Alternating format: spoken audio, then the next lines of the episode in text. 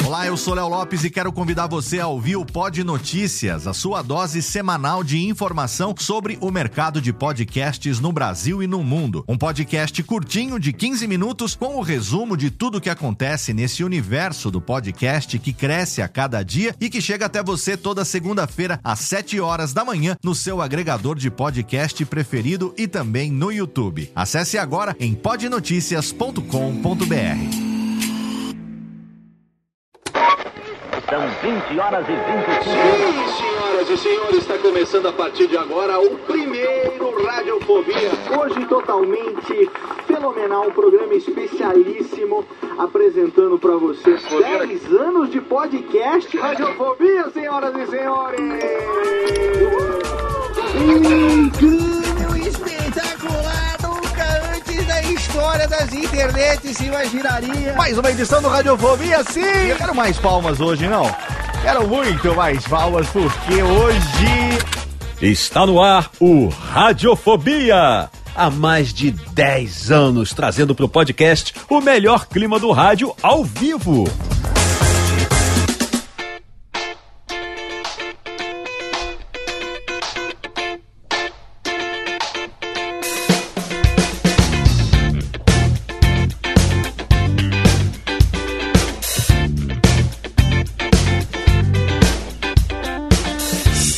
Ouvinte desocupado! Sim, eu sou Léo Lopes e tá no ar pela Radiofobia Podcast Network.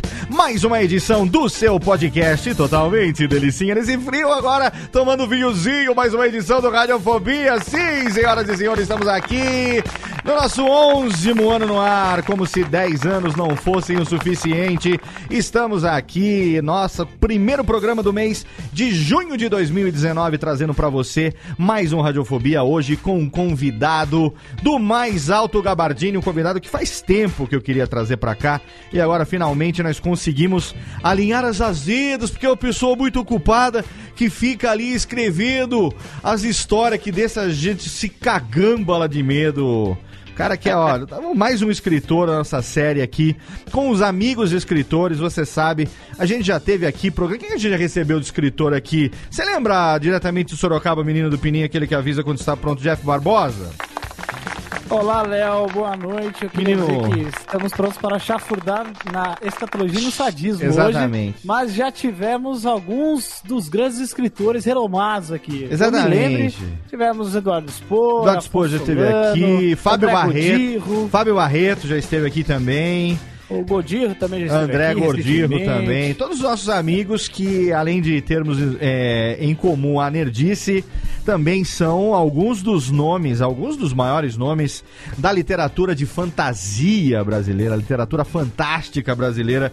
E hoje nós temos a honra Aí. de enriquecer aqui o nosso portfólio de convidados com esse cara totalmente fenomenal, que eu vou falar pra você, Jeff Barbosa, principalmente nós aqui que temos a honra aí de anualmente é, participarmos do processo de edição aí de um tal de Nerdcast de RPZan. Porra. E a gente sofre um pouquinho na mão desse cara, ou será que não, hein? Ah, sofremos, sofremos. Eu Ah. já tive que gravar umas coisas aqui que meus vizinhos achavam que eu estava sendo assassinado naquele No- momento. No cu da madrugada, o Jeff gravando o Foley. Me mata! Me mata! a É, culpa. tudo, tudo pela mão, tudo pela mão desse senhor que vamos conversar com É, ele hoje. vamos conversar com ele daqui a pouco. Temos também diretamente hoje, mais uma vez participando do Radiofobia, diretamente de Santa Maria da Boca do Monte, minha querida Jéssica Dalcin, mais uma vez, olha ela Olá. aqui.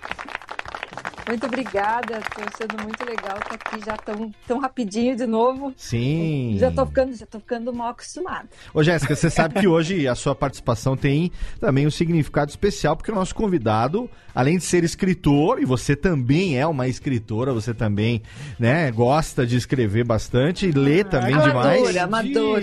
Agora eu saquei! Agora tudo faz sentido. Agora eu entendi. Agora eu entendi, exatamente. Você também é conterrânea do nosso convidado de hoje, porque você tá em Santa Maria da Boca do Monte. Conterrânea. Conterrânea. E o nosso convidado, ele é de Porto Alegre, né? Então temos aqui a, a obrigação de trazer você nesse programa, obviamente. É, to- todos os convidados estrangeiros, assim. Pessoal que vem lá de outro país, da República do Rio Grande, né? É, é, é muito legal. Agora a gente está aqui com o clima aqui em Santa Maria, tá uma chuvarada própria para isso que o Caldela vai nos trazer. Fazer Olha um- aí. Aquele clima do sustinho, aquele clima de suspense com a chuvinha no fundo. Aqui tá, tá legal. Aquele clima de terror. E por falar em terror, temos ele aqui também que faz os seus vídeos no YouTube. Ele que é amigo de. É amigo não, ele é marido de Cat Adams. Eu, sempre- Amigo também. eu já falei que. É, amigo também. Mas eu já falei que ele era pai, já falei que ele era irmão. Agora eu falo Cada ele é- programa o Pedro é, é- é um parentesco diferente. né? Cada programa ele é alguma coisa diferente, mas a verdade é que ele é, por si, sendo Pedro Opalote.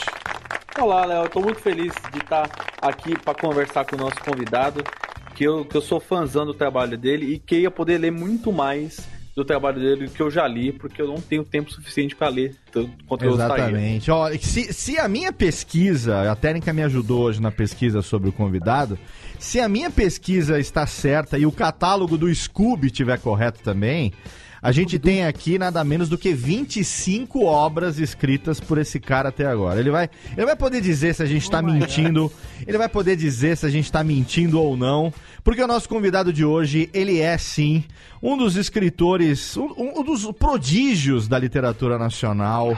Ele é admirado por muitos dos nossos amigos. Ó, o Eduardo Spor, o Edu, nosso querido amigo Dudu, ele é, intitulou o convidado do programa de hoje como, como o Bernard Cornwell brasileiro. Olha aí, será? Eu não sei se é um Nossa, exagero dele ou não. Eu sei que o cara é bom pra caramba. E eu tenho a honra de dizer que ele é meu amigo, por isso é com muito orgulho que eu recebo no Radiofobia de hoje meu querido Leonel Caldela. Olha que foda, Alice! Ô, obrigado, Léo. Obrigado pelo convite, cara. Gostoso, delícia! Sádico! Sádico! Escatológico! Chafurdador! Chafurdador de lama! Olha ele aqui, Leonel. Seja bem-vindo à Radiofobia, velho. Pô, obrigado, cara. Obrigado mais uma vez. Eu só quero dizer o seguinte, ó. Hum. Todo mundo que vier com legiões de fãs do Cornwell pra me matar, não é culpa minha, tá? É culpa do Dudu. Ele que começou com esse negócio, vocês vão tirar as caras com ele. Que ele, inclusive, tem o dobro do meu tamanho. Então, Quem, queira tira, quem quiser tirar satisfação, vai tirar satisfação. Não, mas ó, eu acho que o, o Dudu ele fez um elogio, obviamente, que quem já leu o Bernard Cornwell sabe. Faz um paralelo, obviamente. Mas é foda demais. Cara, agora a gente tá falando de literatura fantástica brasileira. A gente tem grandes nomes da literatura fantástica brasileira, além de você, o Dudu. Temos o Gordirro, temos o Vianco, né? O próprio Afonso, é, que é, não por acaso são nossos amigos, mas que também é, honram esse, esse, esse título e o sucesso que tem feito. E é uma arte que, infelizmente, é muito pouco valorizada né? Um país que é, carece de, de- de literatos por conta do incentivo à cultura, uma série de coisas, mas que nós temos a, a honra de viver um momento muito. Olha, eu vou, vou utilizar uma palavra que eu estudei essa semana. Um momento muito profícuo na literatura. Caramba, gastou tudo Gastei. nesse começo. Eu tenho, muito, eu tenho muito orgulho que tenham escritores de, de literatura fantástica no Brasil. E eu tenho muito mais orgulho de conhecer boa parte desses caras. Entendeu? Exato. Tipo, eu fico mais feliz ainda. Exatamente. Vê- Olha, eu me lembro na última Comic Con agora 2018, né, que na verdade são os poucos momentos do ano que eu consigo encontrar com o Leonel, geralmente é na Comic Con que a gente se cruza lá, né? É, e a gente tá sempre tão ocupado e tal. Eu vou lá na editora, vou lá é, cutucar, tirar uma selfie lá, dar uma, dar uma tietada, porque além de amigo eu sou fã também dele. E aí essa- esse ano eu cheguei lá, cara, com uma sacola cheia de coisa. Ele falou assim: não, não, não, não, não, não. Pera aí, sua sacola tá cheia? Tá, então agora eu vou te fuder mais ainda. Aí, aí ele veio, cara, com a, a flecha de. A flecha de fogo. Não, a flecha de fogo. É uma chaproca que seguraria a- a- aquela porta que o Odor não segurou em Game of Thrones. Se você botasse de calço ali na porta, porque é uma chaproca. Tá aqui do meu lado na estante, inclusive, e eu devo dizer aqui, Técnica, prepara que eu mereço, com toda a, a honra, devidamente autografadinha pelo Leonel aqui, sim, tomei um tabefe merecido, mas devidamente autografado ali com, com uma dedicatóriazinha pra mim. Está aqui na estante ju- juntamente com a lenda de Rough Gunner, com Ozob, com outras que são obras que tem o dedo desse cara. Então é com muito orgulho que hoje, nesse Radiofobia, a gente bate o papo com o nosso amigo Leonel Caldela. Cal, Caldelas. Caldelas. O É, Guizão. cara, O Guizão hoje quase que escreve o Leonel Cadela no, no chat. Eu falo, para, Guizão! Respeita o convidado, cara. cara, isso é um trauma de infância. É antigo, eu já superei. É eu já fiz bastante terapia. Eu sei como é, meu, meu nome chamava de pelota também. Paulo, então- ai mesmo. Ah, muito obrigado Não. vocês. Pelo menos vocês não se chamam Jeffter. É.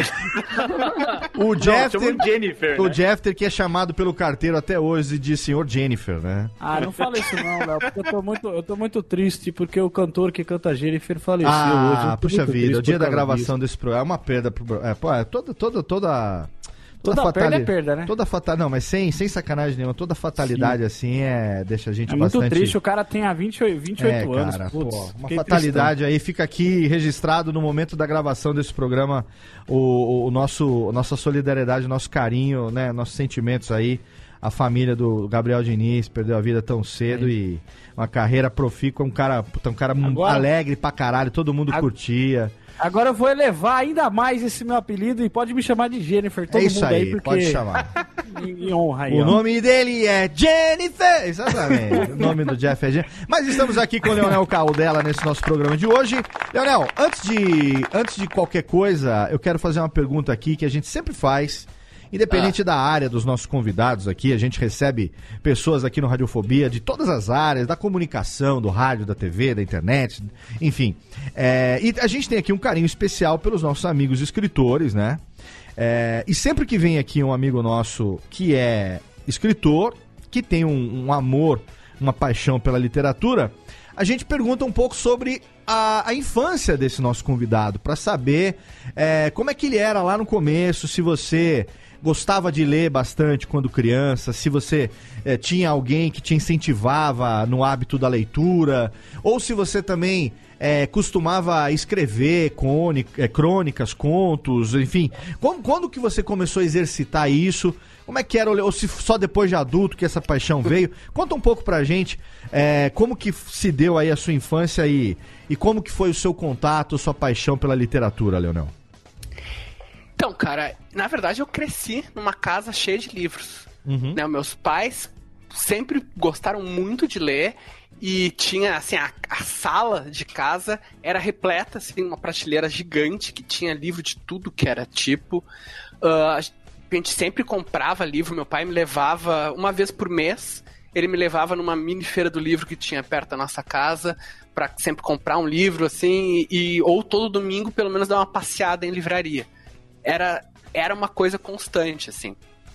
E eu acho que o gosto veio naturalmente, por causa, por causa desse contato, né? Eu não lembrava disso, meu, mas ano passado a minha mãe desencavou a primeira história que eu escrevi. Eu, tava, eu ainda não estava no colégio, ainda não, tinha entrado na primeira série, então devia Caraca. ter. Parabéns. Amor. Não, assim, ó, tu- as aventuras do jovem Leonel, assim. Eu não Eu sei tá- escrever nenhum tweet, velho. O maluco já foi a série tá escrevendo, porra. Eu tava. Eu, eu devia ter uns seis anos, né? Porque foi antes da primeira série. E a gente tinha. Sempre teve gato. Então eu escrevi uma história que o personagem era um gato. E daí Caraca, eu. com seis anos eu comia terra. ah, não, eu ainda como terra. E daí. Cara, eu sempre, sempre curti escrever, assim. Sempre tive o sonho, na verdade, de escrever. Sabe aquela fase que a criança diz assim: ah, eu quero ser, sei lá, astronauta, eu quero ser policial. eu quero-" Eu sempre dizia que eu queria ser escritor. Que legal. E eu misturei isso com também querer ser desenhista durante uma boa fase. né? Ah, que Porque eu- foda.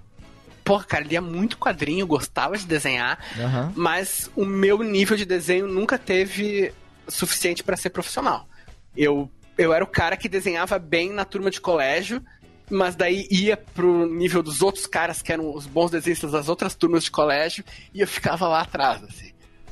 Então eu acabei. E na, e na verdade também eu nunca tive disciplina Uhum. pra, pro desenho mesmo, né? Sim. Então eu acabei indo pra literatura, que era o que eu gostava mais, na verdade. E tive muito pretensão de fazer quadrinhos, cheguei a fazer alguns roteiros de quadrinhos, mas acabei indo pro pros romances mesmo, né, pra prosa, Uhum. porque foi o caminho mais natural. Foi o dentre várias coisas que eu tava tentando na época, foi o caminho que se abriu mais fácil, né, que teve mais teve mais oportunidade mesmo, porque esse movimento da literatura fantástica estava começando a surgir no Brasil Sim. né? Você, ah, tu falou antes que né, o- a literatura não é uma coisa valorizada no Brasil, Uhum. mas e realmente não é. Mas se a gente for comparar com o que era 20 anos Ah, atrás, sim, com certeza. nossa, Ah, cara, é, a gente sim. tá Eu- no eu- paraíso. Eu vou até falar um negócio era. aqui. Eu, eu fiz uma péssima, fiz uma péssima coisa outro dia que foi ler comentário de comunidade nerd no, no Facebook, que é uma coisa que é, é, acho que talvez beber um copo de esgoto seja um pouco mais saudável. E, e as pessoas, e algumas pessoas falando, é, porque literatura fantástica no Brasil é bem fraquinho. E eu, eu, eu, eu tomei esse comentário com uma forma ofensiva pra mim, óbvio que eu não respondi, porque senão eu entro no bolo das pessoas idiotas que estavam comentando. Mas eu já li Eduardo, eu já li o seu trabalho. É, eu tô querendo muito ler o, o, o Gordirro agora também, que eu tô Sim. muito sem tempo pra ler mesmo. Mas é, eu fico muito feliz que tem trabalhos de excelente qualidade. Hoje mesmo aqui na, na, na minha empresa a gente está traduzindo um livro de literatura fantástica é, é, brasileiro, né, vertendo para o inglês. Um- Uhum. um- Olha que legal. Um livro de literatura fantástica brasileiro. E, e a gente vê a qualidade do que está saindo. Então eu tô falando tanto como profissional quanto como leitor. E, cara, é, só fala que, que é mais ou menos quem não leu. Ah, não, É, com certeza. Não, É, não. de verdade, porque assim, eu, eu já li muita coisa também. Eu já eu, eu, eu ainda não venci o Senhor dos Anéis. O Senhor dos Anéis é um, é um problema meu com, com a festa do Bilbo. Mas eu venci o Martin, pelo menos, e já, já venci várias outras sé- séries de livros. E eu adoro ler, sempre gostei muito de ler. Hoje eu gostaria de ler mais do que eu leio hoje em dia. E eh, tem muita coisa boa saindo hoje em dia, coisa que não tinha quando eu era moleque. Não, com Entendeu? certeza. Pedro, quando você fala vencer o Martin, é fazer um final melhor pra Game of Thrones? Ah, gente, eu não vou nem, eu não vou nem entrar nessa discussão porque como, o di- Leonel tá, tava pistola. como eu disse, Ah, cara, eu tava, eu tava estressado, eu, eu, me acalmei. Desde o Ó, Nerdcast eu me acalmei. eu vou falar pra você como eu disse na leitura de e-mails do Nedcast, parafraseando a minha pequenina, eu passei da fase de revolta e estou na fase do luto ainda. Então, por favor, ninguém mexa comigo nesse momento. Ô, Leonel, mas Já eu queria, mais, eu queria né? saber o seguinte, é, quando você era criança, é, você exercitava a escrita? Você se lembra, por exemplo, das primeiras coisas que você escreveu? Se foi um conto, uma crônica? Você chegou a, a- Porque a gente sabe que você, quem te acompanha, né? Quem lê, ou quem acompanha você também online, quem lê teus livros, a gente vai falar disso daqui a pouco, da tua paixão é, pelo RPG da importância que o RPG tem na sua vida, não apenas como, como role-playing game, como jogo, mas também é, profissionalmente falando, né? Tem toda a história que a gente vai contar já já sobre a sua entrada para o Tormenta, que é um negócio histórico no Brasil, marcante fantástico. É, mas quando criança, você se lembra dessas primeiras experiências é, escrevendo? Você, você tem uma memória, você tem registro disso antes, antes da, da, da fase profissional da coisa? É, cara, na, na infância, início da adolescência, era principalmente história em quadrinhos que eu fazia. Certo. Você, você Eu- fazia mesmo? Tipo, fazia o roteiro, aí desenhava, brincava disso?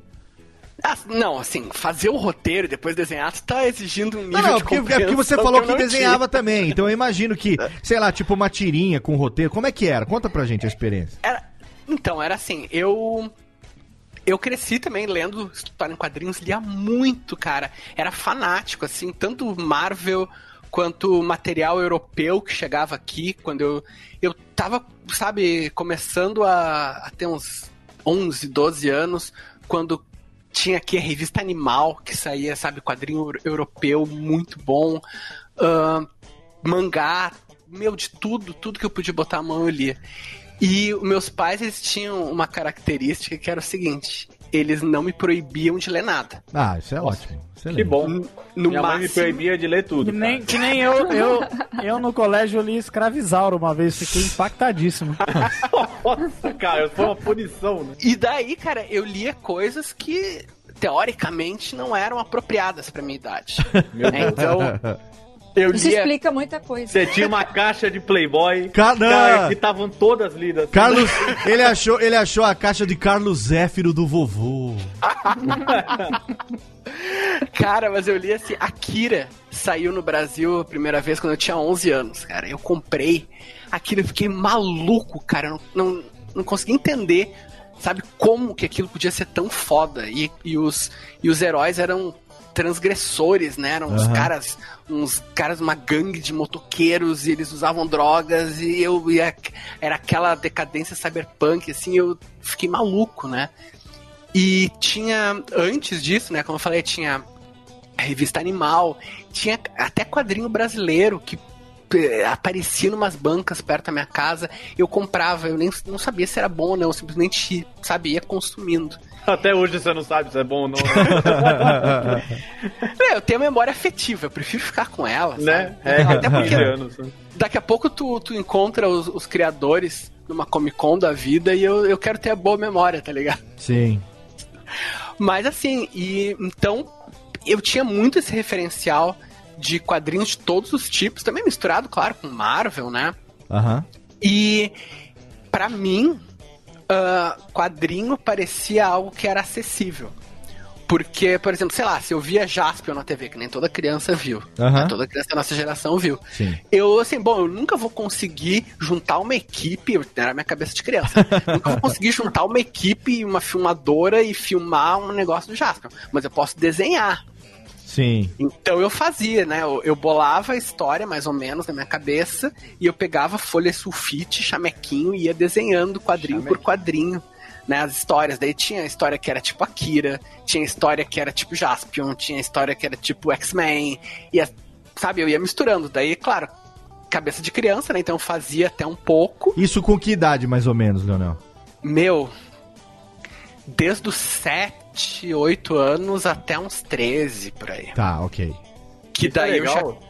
Isso é muito bacana porque eu sempre falo que a originalidade ela vem da junção do sua- da sua experiência com as suas referências. Ah, né? total, E, claro. e no começo é puramente uma cópia das coisas que você vê, né?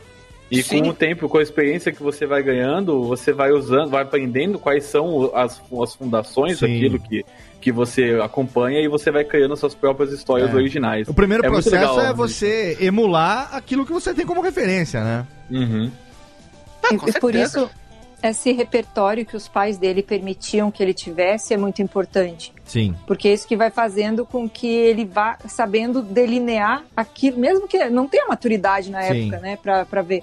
Mas isso vai permear o imaginário de alguma forma. Sim, a- E depois o quebra-cabeça lá, ele vai rearranjar esses elementos de novo e fazer uma coisa que é original. Né? Não, é com, com- legal. com toda a propriedade. A Jéssica falou um negócio muito bacana que é repertório, né?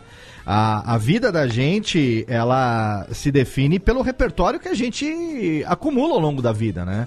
Então, seja de literatura, seja na música, é, enfim, aonde quer que, seja qual for a área que você atua, o repertório que você acumula de referências é fundamental isso, né?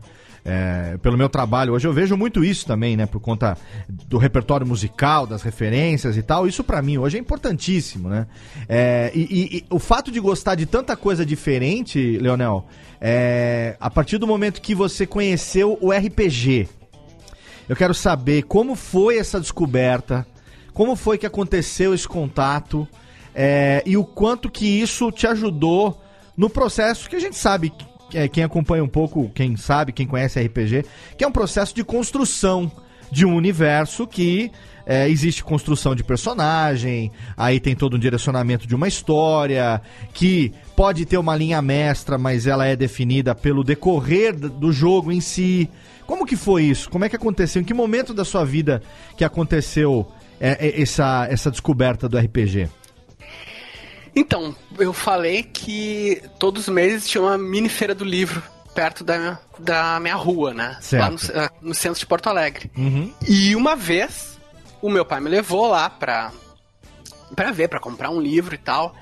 E eu achei um pacote, um pacote, assim, de quatro livrinhos que eu não sabia o que que era, mas que eram os nomes que remetiam coisas medievais. Aham. Era. E eu olhei aquilo e tá, é isso que eu quero. Porque era, como eram uns livrinhos pequenos em papel jornal, era eles quatro eram o preço de um livro normal. Eu, eu nossa, foda, né? Quatro pelo preço de um. E daí eu, eu tinha uns oito ou nove anos e daí pedi pro meu pai, ele me deu. E eu não sabia, cara, mas isso eram livros jogos de Dungeons and Dragons em português de Portugal. Caraca, Eu não, legal. eu não sabia o que, que era livro-jogo, muito menos Dungeons and Dragons, e mal sabia o que, que era português de Portugal. mas, mas eu tentei ler aquilo. Eu me lembro que na primeira vez que eu tentei ler, eu era muito pequeno, eu não conseguia entender que tu tinha que pular de uma referência pra outra. Né? Que livro-jogo é aquilo, né? Ah, você vê um, sei lá, um ogro. Se você quiser atacar, vá para a página 10. Sim. Se você quiser tentar fugir, vá para a página 15. É, aqui no Deca- Brasil ficou bastante comum na década de. final da década de 80, começo da década de 90, uma série da Ed Ouro que se chamou E Agora Você Decide. É, Aham. que era exatamente esse livro-jogo. Foi, eu tive, tenho aqui alguns, inclusive, ainda na minha estante, que eu tive o- a felicidade de guardar desde a minha adolescência ao longo desses anos. É, que é- é- é- era uma paixão. Eu sempre fui apaixonado por literatura policial, desde, desde de sempre. Eu sou membro do fã-clube da Agatha Christie há mais de 20 anos e adoro, tenho todos os livros e tudo mais. E pra mim, cara, na época era uma foi uma revolução descobrir esse negócio do, do livro-jogo, né? Porque é, você queria reler pra tomar decisões diferentes e chegar em finais diferentes, né? Sim. E a, e a noção de que um livro ele mudava de acordo com não só com as tuas decisões, mas como de certa forma a tua habilidade, né? a tua habilidade de, de ler aquela situação, sabe, de, de ser um mais malandro. Sim. Tu- isso aí pra mim era aquele famoso explodiu a cabeça. Exatamente. E aí- A experiência de você ter um livro que não, não está é, é, pela estrutura dele, né? Diferente, o que me explodiu a cabeça, acho que foi exatamente talvez a mesma coisa. De que ele não está estruturado do começo ao fim. Você pode mudar e várias vezes, né? Uhum, sim. Nossa, cara, agora falando disso, eu me lembrei do negócio que eu tinha esquecido. Tu me perguntou o que, que eu costumava escrever quando criança. Aham. Além dessas histórias em quadrinhos, eu me lembro que eu ganhei uma máquina de escrever Olha aí. quando eu tinha 10 anos, eu acho. Olha que legal. E daí eu ficava tentando fazer livros-jogos. Olha Só que que era uma coisa foda. complexa demais pra quando tem 10 anos. Sim, sim, sim, sim. Ah, você não tem ainda aquele racional da estrutura né, narrativa que faz com que você é, defina os caminhos diferentes, né? E as ramificações, Sim, é. Né? Então era sempre assim, começava e daqui a pouco já enchia o saco para encher pra outra coisa. E pensava, não, esse, esse eu vou até o final, né? Esse vai. Com 10 anos, digitar na máquina de escrever já é um desafio. Não porque é? Que, negócio digi é violento, que digitar, rapaz? Digitar é hoje em dia, era datilografar que né? falava. Datilografar. Mas eu tive, eu tive uma máquina de escrever também, Léo. Só que aí eu saía tudo cagado, porque eu pegava as tintas e saía na minha mão, assim. aí Você, era você, te- você teve, eu ainda tenho o seu Jeff Barbosa. Tá aqui na minha estante. Olha aí. Uma máquina Não sei o que aconteceu com a minha. Eu tenho uma Hamiltonzinha aqui de maletinha ainda que eu ganhei de presente. Eu nunca me desfiz dela, tá no museuzinho aqui. Ô, mas diga, Leonel, aí a sua, a sua, o seu contato com o livro-jogo, dali, dali pro RPG, quer dizer, era D&D, você não sabia o que era, era um livro-jogo, mas foi a sua porta de entrada, então. Sim. Para outras drogas. É, para as drogas mais pesadas, Pesadíssimas, né? Hoje em dia, inclusive, trafica forte, né? trafica pesado. É, o conceito do que não era exatamente RPG, mas desse, desse mundo, né, de... É roleplay, de Ahn, play, né? De play de, qualquer, de algum jeito. né? É, de, de narrativa construída É. e compartilhada. Não tinha o roll, mas era um play, né? Mas era um play. Isso aí veio com esses livros e eu lembro. E assim, isso aí foi final dos anos 80, início dos 90. Então começou a aparecer na mídia mesmo o, o, a- o conceito de RPG. Eu me lembro que apareceu uma reportagem na Veja que falava sobre RPG. Mas falava de uma maneira geral, assim, do tipo, que era um negócio acho que mais de comportamento, que falava Sim. das, dos adolescentes que estavam jogando RPG e tal. E eu ficava olhando aquilo e, nossa, que foda. E tinha uma gibiteria aqui em Porto Alegre, que era Planeta Proibido o nome, Olha que legal. Que era também era perto da minha casa. Eu, morava no centro de Porto Alegre, então tudo era perto. Então eu fui na, eu ia costumava ir na gibiteria, né, pra, pra comprar os quadrinhos que não chegavam em banca. E um belo dia apareceu GURPS na, lá na gibiteria. Que era um livro gigante, horrível, com uma capa branca, com uma cabeça roxa gigante na capa, assim. E era um RPG. E era um RPG genérico. Que tu podia fazer qualquer, qualquer tipo de história a partir daquele sistema de regras. Ah, entendi. Era o sistema que permitia que você estruturasse uma aventura. Sim, exato. Que legal. E eu, e eu comprei, e um amigo meu do colégio comprou, e a gente ficou o verão inteiro estudando aquela porcaria, meu, era complicado pra caramba. E, sabe, tinha regra pra tudo, até pra cavar buraco, e a gente não conseguia entender aquele negócio, era incompreensível. Cara, Mas a partir dali, a gente Ah. começou, eu comecei com esse meu amigo a jogar RPG, e ele jogou durante uns anos, e eu já faz uns 25 que eu, que eu tô jogando. Olha aí, cara. Não, não- parou até agora, né? Que, que foda. E você, você a, a- quando resolveu é, seguir uma carreira, como é, que, como é que se deu a construção da sua decisão profissional, assim? Você teve é, alguma influência de seguir uma carreira? Você pensava em fazer alguma coisa? Ou a partir dali você começou a escrever cedo e isso acabou sendo mais rápido do que... Como que foi esse processo seu? Então, cara, assim, eu sempre fui nerd, né? Nerdão, aquela história padrão. Mas, diferente, talvez, de alguns nerds, eu odiava o colégio. Você Eu era sa- o nerd não CDF, era raro isso, né?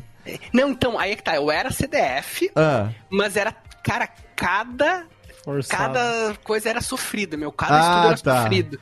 Sabe, eu, então, eu, eu estudava... esse é o autêntico muito- CDF, que tomava no cu mesmo, né? Sim, meu, sério, cara, eu odiava. Então eu sabia que eu tinha que fazer alguma coisa criativa.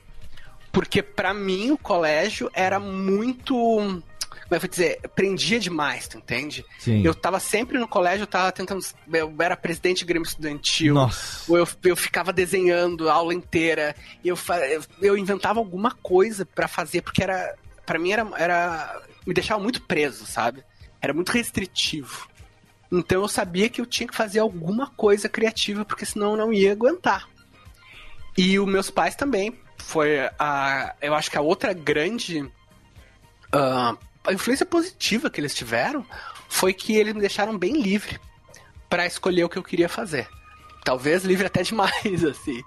Mas eu decidi que eu queria fazer artes plásticas, né? Porque eu gostava de desenhar. Então eu saí do colégio direto para a faculdade de artes, que era um ambiente completamente diferente, era solto até demais, sabe? Assistir aula deitado no chão, meu, era loucura, assim. A marofa braba. Bom, cara, assim, ó, ser convidado por professor para fumar era uma coisa Ah, comum. Olha aí. normal, cara. Normal, cara. Olha aí, que bela quinta série você teve. Não, Sem preconceito. E, e daí, só que assim, né, a artes realmente não era pra mim. Eu durei um tempo lá, depois fiz letras, tive uma, um- uma carreira meio tumultuada, assim, na faculdade. Mas eu sabia que eu queria escrever. E assim, o meu grande, o meu grande inimigo, na verdade, no começo da carreira, é que eu tenho déficit de atenção. Então, que caralho, é, né, quem diria, hein? Putz.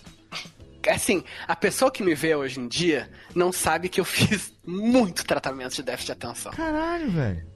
Então, é- é- era o seguinte, no colégio, isso é, é, é uma, uma trajetória super comum, assim, o pessoal que, que conhece alguém ou que sofre também ah, vai reconhecer.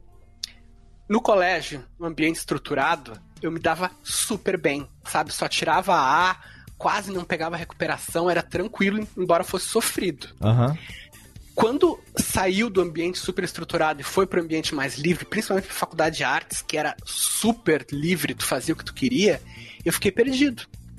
Né? O déficit de atenção te, te dá isso. Enquanto não tem um caminho bem estrito, ele te deixa muito solto e tu não consegue exatamente Você quer entender todas as opções ao mesmo tempo, né? E aí, Exato, e aí você é tratado como vagabundo. Exatamente, cara, É exatamente. complicado. Não sabe o que é da vida. Não, não, é, é tipo, você tem um problema de atenção. Eu falo isso porque eu tenho um problema de atenção, não acho que eu tenho é um déficit de atenção tão grande assim, mas tem um Não, de você tem um superávit de atenção, Pedro. É, é o contrário. E, e Ó, mas sei bem... cuidado, viu? Porque hiperfoco é, é característica de déficit de atenção também. Não, eu não tenho hiperfoco. Ah, tá. eu não tenho. E, e eu, eu entendo bem o que você passa, e a minha mãe é professora, é pedagoga, e ela fala que é, pessoas é, que têm esse tipo, que são inteligentes, que têm. é, eu nunca fui mal em escola, por exemplo, mas eu sempre tive problemas de atenção, entendeu? Hum. E, e sofrem muito porque são tratados como preguiçosas e, e, na verdade não é. Só muitas vezes os métodos de ensino não sabem lidar com essas pessoas só. Sim. Entendeu? Ah, se Então, for é um- falar sobre métodos de ensino não saber lidar, vixe, tá uma lista do tamanho do meu braço aqui. Não, Nossa. mas é que muitas vezes sabe lidar com a pessoa que tem Sim. muita dificuldade de entendimento ou com aquela pessoa que é muito inteligente. Mas aquela pessoa que é, é- é muito autodidata, por exemplo, e, e a pessoa tem um- uma forma diferente de aprendizado, essa se fode É, muito. mas tem vários casos também, né? Tipo, tem muita gente que é muito criativa. Eu, por exemplo, na escola, eu era muito criativo, mas eu era muito mau aluno no sentido de que de, de detestar a escola e Eu eu, era muito ruim de prestar atenção. Mas os professores falavam que eu era muito criativo. Só Uhum. que você não tem um ensino é, correto para que você, para que seja adaptável, né, para cada tipo de, de situação. Você tem uma base lá que é isso e pronto. É, isso é um né? problema do mundo, né? Não é, É. problema só nosso. É tipo, eu, eu, eu acho isso interessante que o Leonel tá falando que eu me enxerguei muito no, no- no- nisso, porque eu sofri bastante e ainda tenho. Melhorei muito com essa parte de atenção mesmo. Bate, mas bati muito a cabeça também, viu? Então. Mas Não, o cara. Leonel soube fazer essa, esse viés, porque olha só, é super produtivo agora, né? Com 25 livros, né? É, Sem contar outras coisas, olha o direcionamento de energia que deu e fluiu. Sim, com certeza. Então, mas vamos falar em termos, assim, ó. 25 livros, eu na- nem sei se, esse- se esse número é real. Peraí, você tem diploma em Harvard? Vamos começar aí. Vamos, vamos traçar esse baseline aí. Olha aí! Você pelo menos não tá enganando as pessoas! Usando a má fé, dizendo que, que tem as coisas que não tem! Ora só! Mas diga, Leonel. Romance, eu tenho 11. Sim.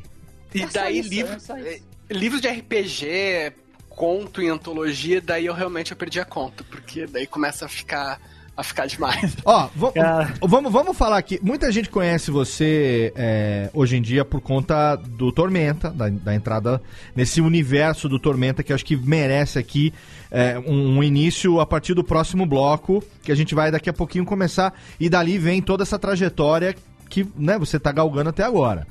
É, mas eu queria começar falando um pouco aqui de como foi. Eu não sei se essa é a primeira obra sua ou não. O Inimigo do Mundo é- foi a sua primeira obra, não? É o primeiro, é o primeiro. cara. Então, a Jéssica, não por acaso, olha como, olha como o Radiofobia é foda na seleção dos seus integrantes aqui, ó. A Jéssica, ela tem uma história com o inimigo do mundo. Que. é, Você leu. Você leu. Ô, Jéssica, estava me falando que você leu foi em 2010, é isso? Isso, porque eu tenho eh, de, de longa data, assim, também joguei RPG, faz bastante tempo que eu não jogo, mas um dos caminhos, o primeiro RPG que eu joguei foi Tormenta. Que legal. Então eu comprava muito a- a- as HQs que saíram com a. que era do Marcelo Cassaro. Marcelo! Bono, né? Grande Caçaralho, saudade. Então era uma coisa assim super leve e delicado, até com o traço da Erika Wan tinha muito romancezinho, né? Era uma coisa super mangá, assim mesmo, né? Juvenil.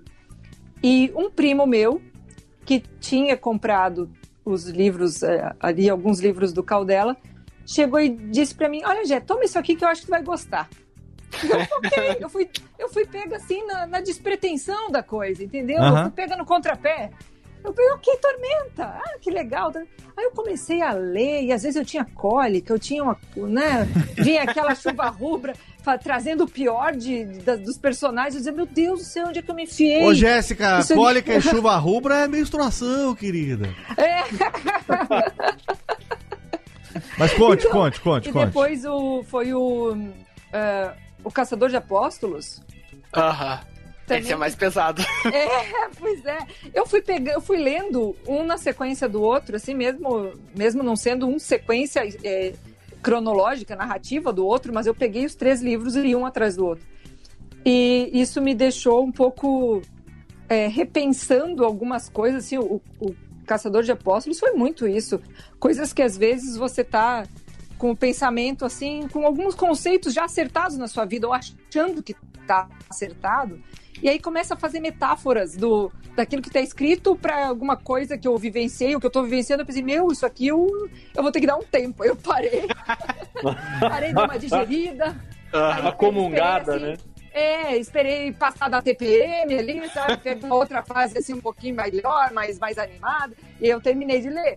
Mas tem, tem coisa que me pegou meio. Eu, eu não estava esperando, mas eu acho assim que Ah. mesmo que eu estivesse, eu não, eu ainda seria surpreendida pela crueza de, algum, de alguns trechos assim da narrativa. Olha, eu não sei se eu agradeço, né? Eu peço desculpa, mas... Não, Mas, assim- bom, eu acho que toda, eu acho que é legal, é porque são coisas que provocam, sabe? Ah, Isso é legal. muito bom. Obrigado. Mas sabe que o Caçador de Apóstolos, ele veio de uma crise criativa. Que eu tive é a seguinte: eu escrevi a trilogia da Tormenta, né? Que são meus três primeiros livros. A gente pode entrar mais em detalhes depois, que nem o Léo falou. Mas enfim, eu comecei a escrever O Inimigo do Mundo, eu tinha 23 anos. E daí, enfim, com aquela. Sabe, demorou pra publicar, coisa e tal. Eu sei que eu acabei com 29. Então, assim, é que, sabe, tava acabando a casa dos 20 anos e tava, sabe, tinha escrito fantasia, bem, fan- bem alta fantasia mesmo, por vários anos. E eu tava vendo ah, colegas meus de profissão irem para lados completamente diferentes, né? Eu fiz no início da carreira, eu fiz, na verdade não foi no início da carreira, foi antes, né? Fiz a oficina de criação literária do professor Assis Brasil aqui em Porto Alegre, uma grande formador Aham. de, de escritores aqui no Rio Grande do Sul. E na minha turma tinha eu, tinha a Carol Ben Simon, que ganhou o Jabuti agora esse ano. Tinha o Paulo Scott, que também é um grande escritor, né? Ah, e o André Czarnobyl, que hoje em dia eu acho que ele é ah, tradutor da Companhia das Letras, mas ele na época ele tinha um blog que era ultra famoso, que era o Cardoso Online. Então, assim, eu, eu convivi com essas pessoas muito. que estavam num mundo literário muito diferente do meu. E quando eu passei, sabe, anos e anos escrevendo alta fantasia, eu olhei ao redor, sabe? Parecia que eu tava levantando a cabeça e olhei ao redor e eu, meu, tem um mundo muito maior ao meu redor. Eu preciso Aham. fazer alguma coisa diferente. Oh, eu preciso. E assim, e é uma coisa, e é uma coisa de questionamento que eu acho que é comum, né? Todo mundo que tá na, numa mesma área da sua profissão muito tempo acaba se questionando o que, que mais tem. E eu pensei assim, eu tenho que fazer um livro que seja menos alta fantasia, que seja mais, sabe, botar pra fora alguns questionamentos que eu tenho, mesmo que esse livro não venda, eu preciso escrever. E foi exatamente o que aconteceu. Eu escrevi, ele não vendeu, mas foi legal. Foi quase um expurgo, mas para tu ver que interessante, porque isso, é, é- esse contexto todo, eu não sabia, né? Tô tomando Uhum. conhecimento agora. Mas, vamos dizer assim, o, o ethos, sabe? A, a persona do livro, se o livro tivesse uma personalidade, é isso que ele me passou. Por isso que eu te digo dessa inquietação. Teve vários trechos que eu comecei a repensar coisas que já deviam supostamente estar resolvidas, ou, ou tá mais ou menos se encaminhando, di- digamos assim, coisas que estão assentadas na vida. Daí eu olhava em volta e eu, eu tinha, eu sentia essa ansiedade de dar um outro olhar e pensar, e se não tá tão acertado assim quanto eu Sim. penso, sabe? Então é muito paralelo com isso, esse momento que tu tava vivendo. É muito louco isso. Ah, que legal. Pô, fico, fico, fico feliz, assim. O Caçador de Apóstolos, eu sempre falo que é um livro que, como eu disse, ele não vendeu, até porque ele é um livro mais difícil, né? Ele não tá inserido em nenhum mundo, ele não, ele é né, mais complicado, mas ele foi um livro que me rendeu amigos. E foi um livro é um livro que até até hoje ele fala com as pessoas, né? Mesmo as pessoas que acham acham os questionamentos dele muito muito cruz, muito, né, que, que discordam. Ah, e foi o livro que eu dei pra minha esposa quando eu conheci ela. Ah, que bonitinho.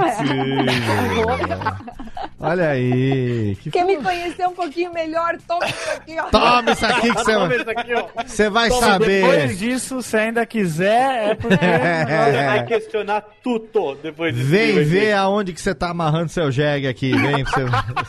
Vai ver só o que. que- Olha que legal. Ô, Jéssica, legal essa história sua com o Leonel, hein? Gostei. Pois é. Olha, ô Leonel, tá vendo? Você não imagina. Você achava que vinha aqui, que ia ser tudo uma grande galhofa? Não, tem fãs aqui, Léo cara. do céu, eu tô ouvindo ela falar etos, eu não sei nem o que que é isso. Cara, Etos é o nome de um sabonete que vende na Natura, seu tonto. ah, então é isso. É o sabonete que vende ali do lado do perfume de vinolha, ô seu besta. Ah, meu, o Etos. ah, ah, não, não, brincadeira. Jeff, eu vou explicar direito pra você agora. Espera, espera eu chegar no Zeitgeist, aí tu vai Você, ver. ô Jeff, ô Jeff, você tem que deixar de ser ignorante, porque Tá você bom. me faz passar vergonha aqui no Radiofobia. O Ah, Etos, sim. cara, todo mundo sabe que Etos é nome de um dos três mosqueteiros, cara. Porra, era, era Etos, Porcos, Artemis e Scorpions. Porra! todo mundo então é sabe isso. disso, Agora porra! tudo resolveu. Etos, porcos, Artemis e Scorpions, os três mosqueteiros que eram, que eram incentivados ali pelo Danoninho ali, poxa vida. Olha só, muito bem, ó, estamos aqui chegando na metadinha do programa de hoje, totalmente fenomenal hoje com Leonel Caldela. E a gente vai fazer aqui agora a nossa pausa.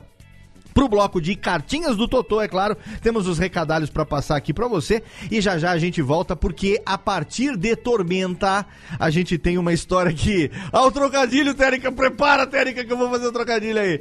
O trocadilho, a partir de Tormenta temos uma história literária que nos atormenta até hoje.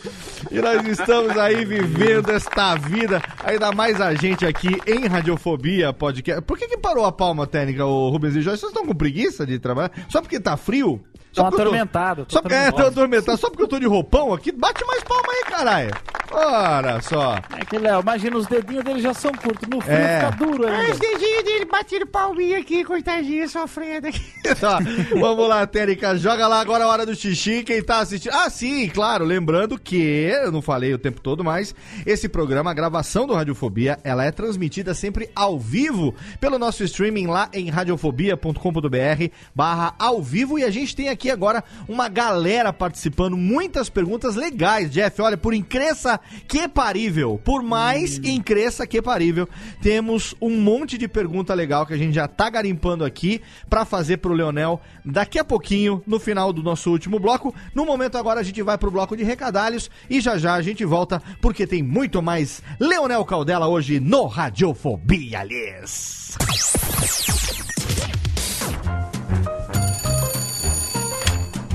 Alô, Alô, é, é da rádio, é? é da Radiofobia, filho. Então, é que sabe que eu mando carta pro programa toda semana, tem uns 10 anos já, mas ninguém nunca leu as minhas cartas, rapaz. Carta, lindo, sério? Em pleno século XXI? E você ouve onde? No gramofone? Mas não tem nenhuma carta por aí, não, é? Ah, eu queria tanto ouvir o meu nome no programa. Tá, e qual é a sua graça? É Ostrogésilo, Ostrogésilo.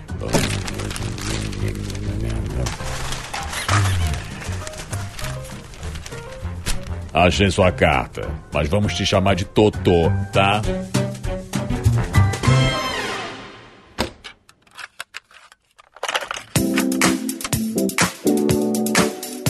Rapidamente para a sessão de cartinhas do Totô deste programinha totalmente fenomenal. Hoje recebendo o nosso grande amigo Leonel Caldela, contando toda a sua história, desde a sua pequena infância até agora o sucesso fenomenal. Então, segura aí, porque já já a gente volta com esse papo totalmente delicinha. Quero começar aqui agradecendo o nosso parceiro de hospedagem, sim. As, olha, estamos aqui eh, simplesmente desde 2010.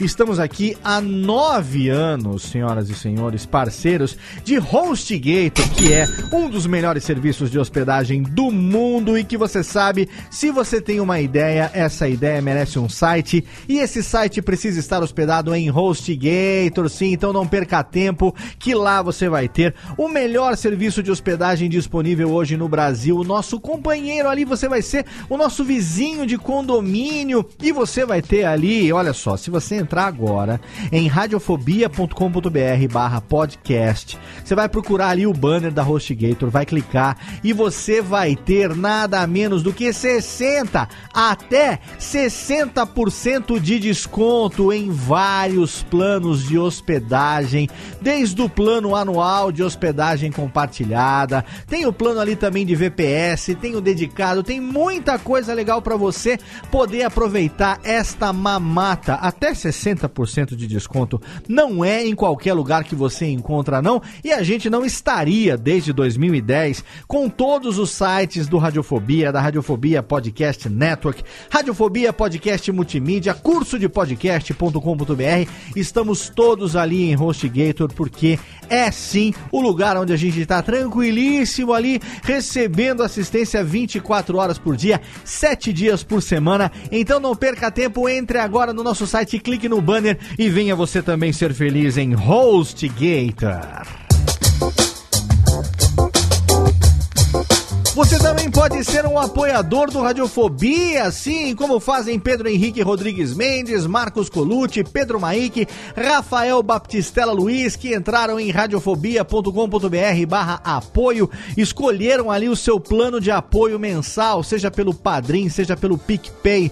Você, a partir de um realzinho por mês, pode ajudar os podcasts da Radiofobia Podcast Network a continuar aqui, a serem publicados toda semana para você no seu feed, tem muito podcast novo chegando na casa, tem muita coisa bacana, então se você quiser, é só você entrar ali e ser também um dos nossos apoiadores, porque temos o Radiofobia Podcast, este que você está ouvindo agora, temos também o Alotênica, que está ali mensalmente trazendo para você dicas de produção de podcast, do universo do podcast, temos também ali que está, está voltando, hein? Está voltando agora depois de seis meses de uma pequena pausa, está voltando o Radiofobia Classics. E temos, é claro, todos os outros programas da casa também, da Radiofobia Podcast Network, que você assina no feed único ou também assina cada um deles em feeds individuais. Então não perca tempo, entre agora radiofobia.com.br barra apoio e seja você também um apoiador destes podcasts delicinhas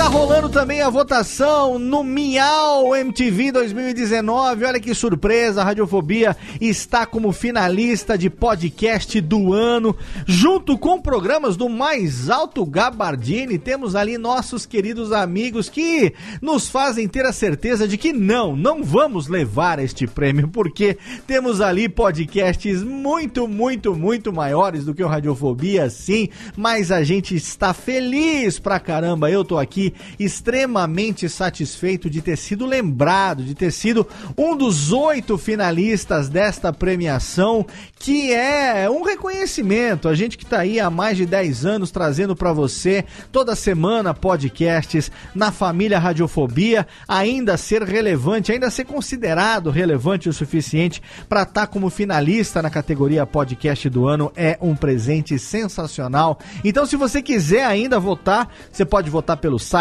pode votar pelo seu smartphone, pode também mandar hashtags no Twitter, no Instagram. Se você quiser saber como é que faz, entra agora em radiofobia.com.br barra podcast. Tem um link lá no post para você e aí você vai poder também contribuir, voltar, colaborar, fazer com que a gente esteja muito bem posicionado finalistas somos, ganhadores dificilmente, mas estamos ali como um dos oito indicados como podcast do ano no Miau MTV 2019. Então agradeço a cada um dos nossos ouvintes, sem os quais não conseguiríamos estar aqui nesta bodega lhes. E sim, se você quiser, você pode sempre mandar um e-mail pra gente em podcast@radiofobia.com.br pra gente ler aqui nessa sessão de cartinhas do Totô. Não deixa de seguir a gente também lá no Twitter, arroba Radiofobia, aliás, e também curta nossa fanpage lá no Facebook, facebook.com barra Radiofobia Podcast.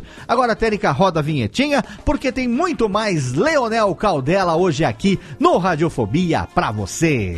Radiofobia. Radiofobia. Radiofobia. Radiofobia. Radiofobia.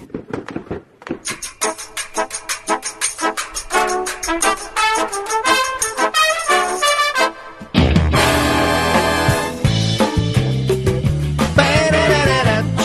de volta aqui no Radiofobia, sim senhor. Tamo de volta com Leonel Cadela aqui. Tamo de volta, Técnica, sim. Muito legal, totalmente fenomenal hoje. Esse Radiofobia com o Leonel Caldela. Muito, meu amigo, como diria. Laurito, como você diria? Olha o Laurito aqui, saudades de Laurito. Como diria você do Leonel Caldela, hein, Lauritão? Esse cara é muito meu amigo, pô. Pô, é mesmo? Caraca, e, e você conhece. O Leonel, ó, o Leonel é escritor. Ele, ele é escritor de literatura fantástica. O que, que, que você acha, hein? Você que é muito bom nisso. Não, eu não. É o Leonel. Leonel que é bom nisso. Não conheço. Não, não conheço e acho uma bosta. Que isso, cara? não pode, cara. Porra! Leon- Eu tô falando. Ô, Laurito, Laurito nunca vem quando vem falar merda. Estou falando de Leonel Caldela. Bom pra cacete. Ah, bom, pô. É, mas. Esse cara aí, ele é bom. Então, eu não falei? Porra! Olha aí, Laurito. Laurito Tá bipolar, Laurito bipolar. Espírito de Laurito bipolar hoje, depois de 11 anos. Morreu, coitado do Laurito. Bilaurito, Bilaurito. A gente guarda, a gente guarda aqui as frases de efeito do Laurito. Coitado, Laurito pereceu. Ai, que saudade de Laurito. Laurito pereceu com. Laurito pereceu como queria morrer Tyrion Lannister. Só pra você. Quem acompanha Game que acompanha o Game of Thrones vai fazer a associação. Laurito morreu como Tyrion Lannister queria morrer, mas eu não falo. Faça uma pesquisa, jogue no Google, que você vai saber como foi que pereceu Laurito. E nós temos hoje Leonel Caldela nesse programa todo fenomenal hoje, que traz também a presença diretamente de Santa Maria da Boca do Monte da nossa querida Jéssica Dalcin. Temos aqui também nosso querido menino Jennifer. Menino Jennifer! É? Ah, Deus. Em homenagem hoje a, a- estamos tristes aqui, todo mundo aqui de luto, quem gosta, quem gosta de alegria hoje está aqui triste, então estamos oferecendo esse programa hoje, né, Jeff? Vamos fazer um, um oferecimento, um programa alto astral que era isso aí. a- que era como como ele vivia, né, cara? Vivia no alto astral, uma pessoa O cara do bem, o cara, cara do alegre, bem, cara exatamente, todo mundo falando, o cara, cara do bem mesmo, é Alegrando as nossas festas aqui em Sorocaba. Alegrando as festas. Spotify. Alegrando as festas de todo mundo. Então, homenagem hoje, esse programa aqui, em homenagem a Gabriel Diniz, que tem a paz na sua na continuidade aí da sua evolução. E temos também aqui a presença diretamente de São Paulo dele que é membro da Ordem dos Palotinos, Pedro Palocci. Ele está aqui Essa hoje. foi boa, cara. A, A ordem ordem- eclesiástica dos falou. A hora, olha, isso aqui foi papo do momento do xixi aqui no nosso intervalo. A Jéssica levantou aqui. O que, que foi, Jéssica? Que se fosse se fosse aí pro sul, ele seria celebridade, é isso não? É, a gente tava falando aqui A Ordem dos impressão Palotinos? do- dos sussurros e tem, foi impresso numa gráfica que é da Ordem dos Palotinos. Olha aí, o livro da, da- o livro É o da fã clube, é o fã clube do Pedro. Clube dos Palotinos, exatamente. Olha aí, quem diria? E temos aqui também diretamente de Porto Alegre, né? A presença de nosso querido Leonel Caldela. Leonel, sem mais delongas, queremos senhora. saber como foi que se deu seu relacionamento com o universo de Tormenta, que é um universo. Digamos assim, existe toda uma mitologia, não só da literatura, mas existe também uma mitologia por conta. Eu não sei se eu tô falando merda, se eu estiver falando merda aqui, você me corrija. Mas assim, eu acho que. é, eu, eu nunca joguei RPG na minha vida, olha só, me julgue. Eu sou Isso velho. pode ser remediado ainda. cara. Pode Isso ser. ainda pode ser remediado. Mas olha só, eu só, eu só vou jogar RPG na minha vida um dia Eu nunca joguei, nunca joguei, nunca- por, por total falta de oportunidade. Sou um menino aqui da roça, do interior de São Paulo, aqui não tinha é, esse negócio de RPG, nunca veio pra cá. Minha infância não teve essa influência. Eu, A eu- sua mãe não falava que era do diabo, pelo menos, né? Não, porque a minha mãe, a minha mãe, a minha mãe só sabe falar Bom dia, filho! É só isso, tia. Só isso que a minha E mãe eu, sabe eu, falar. não- eu fui jogar RPG a primeira vez com o senhor Jeffter Barbosa, porque minha mãe não deixava jogar quando eu era moleque. Não, Ela aqui não tinha, não tinha, cara. O pessoal aqui no, aqui, na, aqui no interior de São Paulo, onde eu vivo aqui, hoje onde eu voltei, depois de 20 anos pra cá, não tinha essa, essa coisa do RPG. É, eu sou de outra geração também, eu sou lá dos anos 70, não vou nem entrar nesse detalhe, mas assim, o dia que eu for jogar, eu quero ainda ter essa experiência, porque eu sei que é legal, mas o dia que eu for jogar, eu quero que seja em altíssimo garbo e elegância, como tudo que a gente faz aqui. E eu quero, se não for mestrado por, eu quero ter pelo menos a participação de Leonel Caldela do meu lado. Olha aí. Pra Ó, Fica dizer. aqui o compromisso, eu vou mestrar pra ti um dia. Olha aí. Olha aí. Isso é Vai honra. ser o Radiofobia Playing Game. Pra dizer que, ó, pra dizer que eu. Radiofoplay. Pra dizer que eu descabacei em grande estilo no RPG. Eu quero. Quero que seja assim. Já que é pra fazer, que seja com os melhores. Não é isso, Jeff Barbosa? Seja com os melhores. É isso Ah, aí. se você aí. tem que fazer isso, vamos fazer isso com os melhores. Mas aqui, o que, o que eu achei que, que eu ia falar, que eu- pode ser que eu esteja falando uma grande besteira ou não, e se eu tiver, Leonel me corrija, por favor, é o seguinte. É, que depois de Dungeons and Dragons, a Tormenta é o, o, o- RPG. Como é que eu devo chamar? De RPG mesmo? Ou de estrutura, ou de história, ou de universo? é, mais Cara- jogado no Brasil. É, é- tem, tem, tem, é isso ou não? É, na verdade. Ou já é o primeiro? gente- Na verdade, hoje em dia, pelo que a gente sabe, é o primeiro. Mais Só do que... que- Olha aí que caralho, hein, ó. Mas assim, daí eu posso estar falando a bobagem, então, sabe, se alguém tiver uma, uma estatística, eu não vou, não vou contradizer. É que a gente não tem ainda realmente um senso ah, bem estruturado dos jogadores de RPG no Brasil. Oi, BGE. Ô, É. vacila aí, ó. Caramba.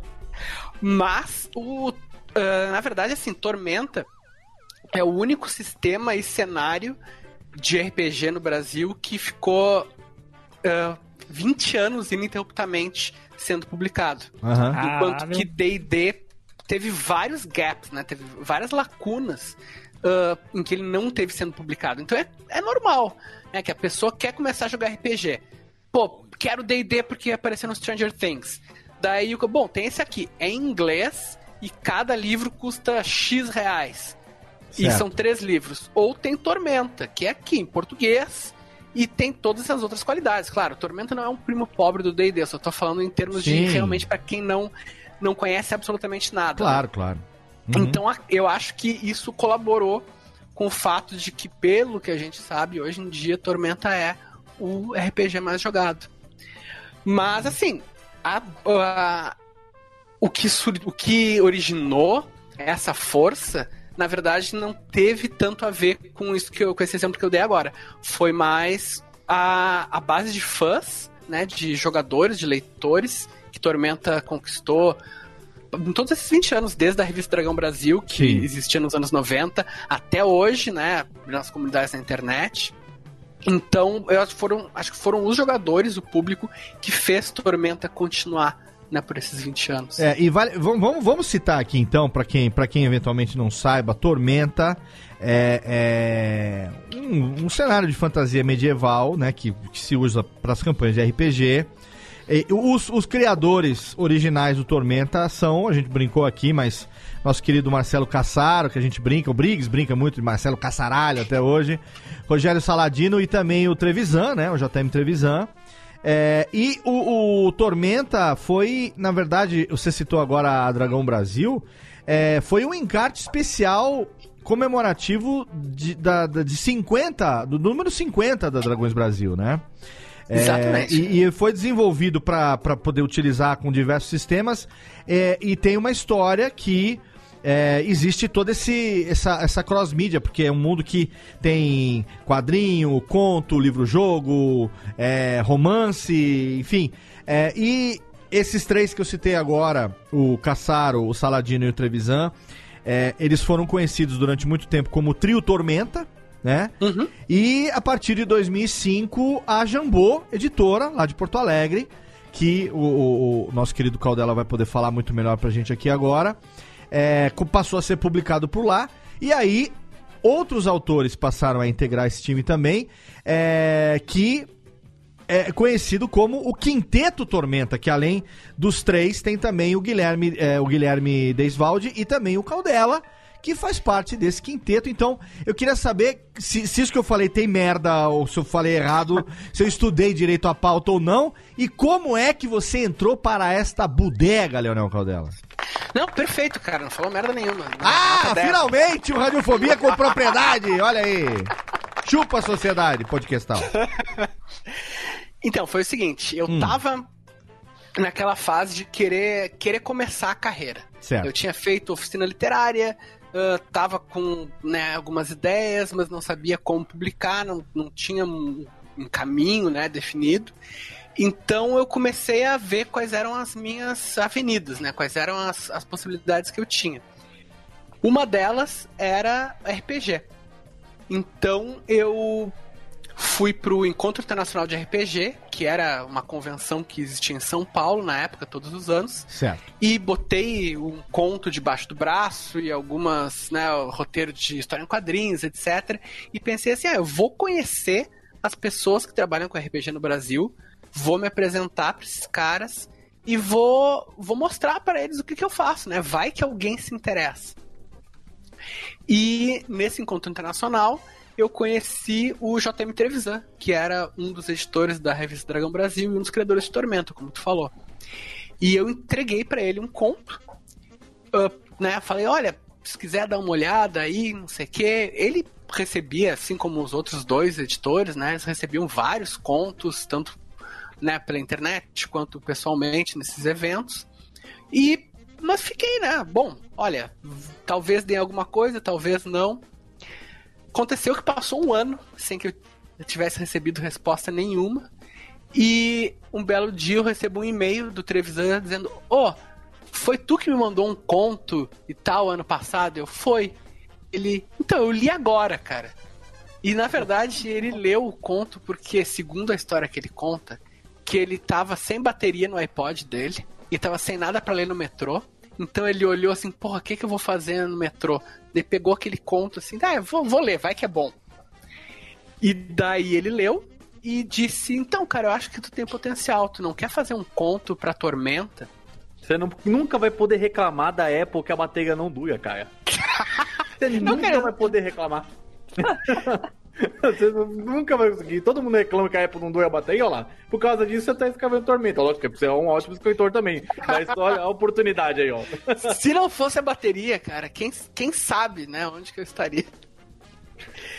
E da- então eles me convidaram, né, para escrever um conto. Na época existia a revista Dragão Brasil e também existia uma revista, a revista Tormenta, que era uma revista só sobre o cenário. Então eu escrevi o tal conto e ele foi publicado na revista Tormenta número 15.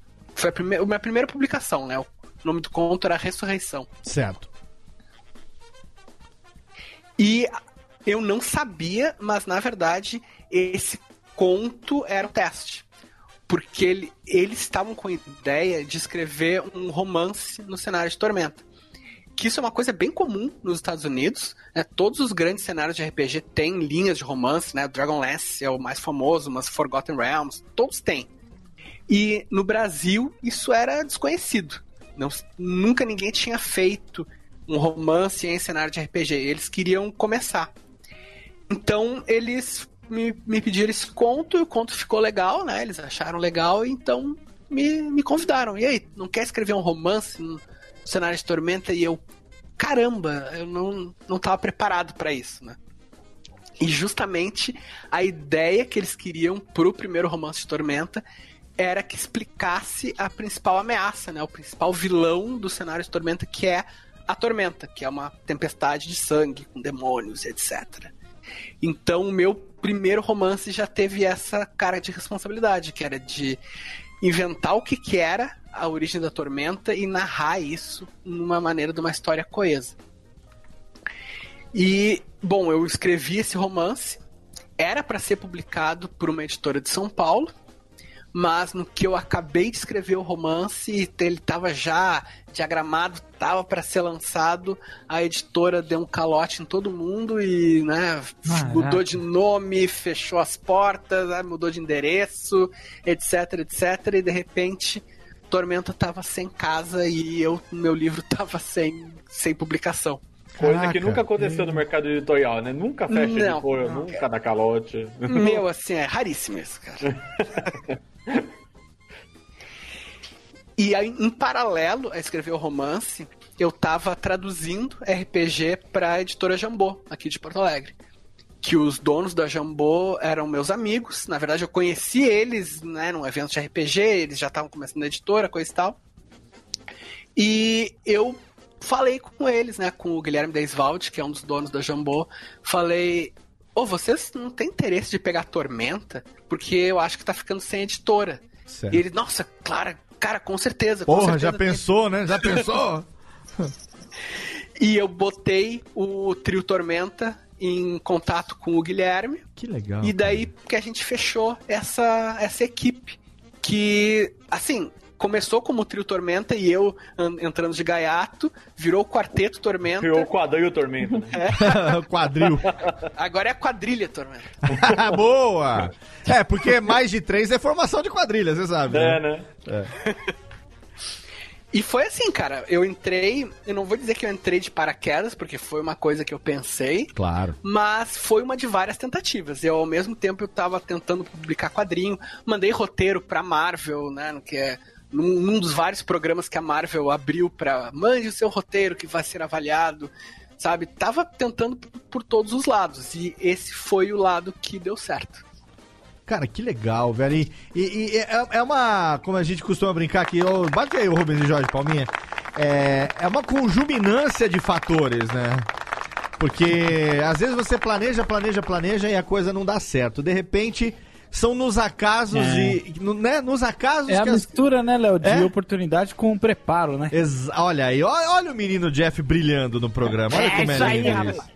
A mistura de oportunidade com preparo, exatamente. Mas a pessoa também tá antenada pro que tá acontecendo.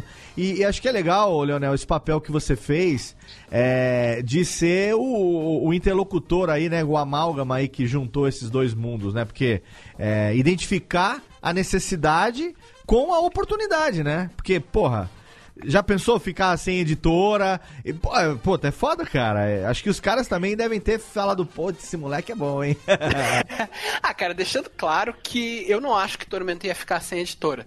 Eu acho que a Jambô é a melhor casa. Sim. Disparado pra Mas já Tormenta. que tava disponível, né? né? Tava Né? sobrando lá. Porra, né? lá. Não vamos perder a oportunidade. E outra também, cara, quando você passa por uma crise dessa, é, o que mais você quer é voltar a ter logo uma confiança, uma estabilidade, né? Um- um- uma casa que você consiga continuar trabalhando, né? Então, cara, é muito legal essa história. Agora, a partir do quarteto Tormenta, como é que a coisa começou a se desenvolver? Porque a, a- quem acompanha você, quem acompanha a sua carreira, é, sabe que você tem um, um- acho que, enfim, a maior parte do que você desenvolveu desde então é voltado para esse universo e, obviamente, que você se consolidou ao longo desses anos é, como parte desse time e como um dos construtores de, dessa transição que aconteceu nesse universo. A Jéssica tá aí também, que não deixa a gente mentir sozinho, né, Jéssica? É, é verdade. Como é que foi pra você? Isso foi, um- foi uma guinada foda na sua vida, cara? Foi total, cara, total. Porque assim, a gente, a gente às vezes esquece, né, que não existia conceito de tu ser escritor profissional no Brasil. Existia algumas pessoas que eram que eram ricas, né, que eram, tipo assim, que o cara lançava um livro e super best-seller, ou existiam pessoas que tinham outros empregos. E eram escritores, podiam até, até ser escritores renomados, mas eram escritores ah, como uma profissão paralela. E eu acho que antes da- dessa nossa geração aqui, principalmente foi o André Bianco, Sim. que foi o, né, o, o grande pioneiro de ser, um, não, eu sou um escritor profissional, e é isso, sabe? Eu sou uma, uma, uma pessoa que tem essa profissão, sem necessariamente depender de porra, de ter um desses extremos na carreira. É ser escritor e escrever, né? É diferente. É, né? exato, cara. Daí, o que, o que aconteceu? Eu, pense, eu, pen- eu vi isso como uma oportunidade para consolidar a carreira, né? Para fazer isso acontecer. Isso, na verdade, foi uma coisa que aconteceu, eu acho, com quase todos os escritores da minha geração, de literatura fantástica, principalmente, né? O Dudu, ele fez né, uma base de, de fãs a partir dos podcasts, depois expandiu muito essa base com os livros dele. O próprio Afonso Solano, que também, né, ele vinha mostrando o mundo dele em HQs desde o início dos anos 2000 e depois mostrando a criatividade dele nos podcasts, consolidou também a base. E comigo veio através dos podcasts, do, e comigo veio através do RPG, né, cara? Então eu vi essa oportunidade e, como tu falou, foi uma guinada forte. Porque, primeiro, eu não esperava que eu fosse realmente eh, ser integrado como parte da equipe. Eu esperava que eu ia ter, né, ia publicar esse romance, queria que fizesse sucesso, né, a gente... A ideia era que fosse uma trilogia, embora o primeiro romance, O Inimigo do Mundo, tenha um final por si só, mas eu nunca esperei realmente que eu virasse parte integrante do universo de Tormenta. Mas essa é a, na verdade, a postura do Caçar do Saladino Trevisan. São pessoas muito, muito acolhedoras, assim, muito abertas, pessoal muito bom de se trabalhar. Então, uma- no momento em que eles gostaram do que eu fazia e do que o. No momento em que o público respondeu bem, eles me convidaram para fazer outros projetos, para escrever RPG também, a trilogia continuou e etc. E quando a gente notou, já, eu já estava tendo input criativo em Tormenta, assim, pau a pau com os outros, né? E eles me convidaram para fazer parte oficialmente da equipe. Né? Foi, foi um, digamos assim, um momento de que, ok, você tem uma profissão agora, sabe? Não tá só brincando e tentando e batendo com a cabeça na porta para tentar escrever alguma coisa, sabe? Isso Sim. é uma carreira. Sim, sim. E, e qual a diferença, Leonel? É, eu, eu, como não conheço é, RPG na estrutura, né, na, na parte, digamos assim, literária da, da, da- coisa, pra mim é um pouco difícil. Talvez tenha ouvintes aqui do Radiofobia que tenham talvez a mesma dificuldade que eu de entender o que, que é você escrever, por exemplo, um romance né? Como você tem, eh, enfim, você acabou escrevendo, a gente vai falar sobre isso daqui a pouco, mas essa parceria com o pessoal do Jovem Nerd, tem lá o Ozob, tem os três volumes da lenda de Rough Gunner e tal, eh, mas tem também eh, os seus romances e, e escrever eh, relacionado a RPG. Tem diferença na estrutura literária, eh, na, na necessidade de se dar uma é, continuidade para um universo que já existia? Com- como que é isso? Dá uma, dá uma, uma destrinchada para mim. São coisas bem diferentes, na verdade. Por isso que no início eu fiz aquela separação, né, entre os romances e a produção de RPG. Porque o romance é, é uma história, né? Sim. Como a gente está acostumado a ler. Ele pode ser num universo já estabelecido, como Tormenta, mas daí não é diferente de, por exemplo, tu ler uma história, um romance passado no universo Star Wars. Ele tá naquele universo, mas ele é uma história por si só. E o livro de RPG, ele, na verdade, ele não conta uma história, ele te dá ferramentas para tu construir a tua história.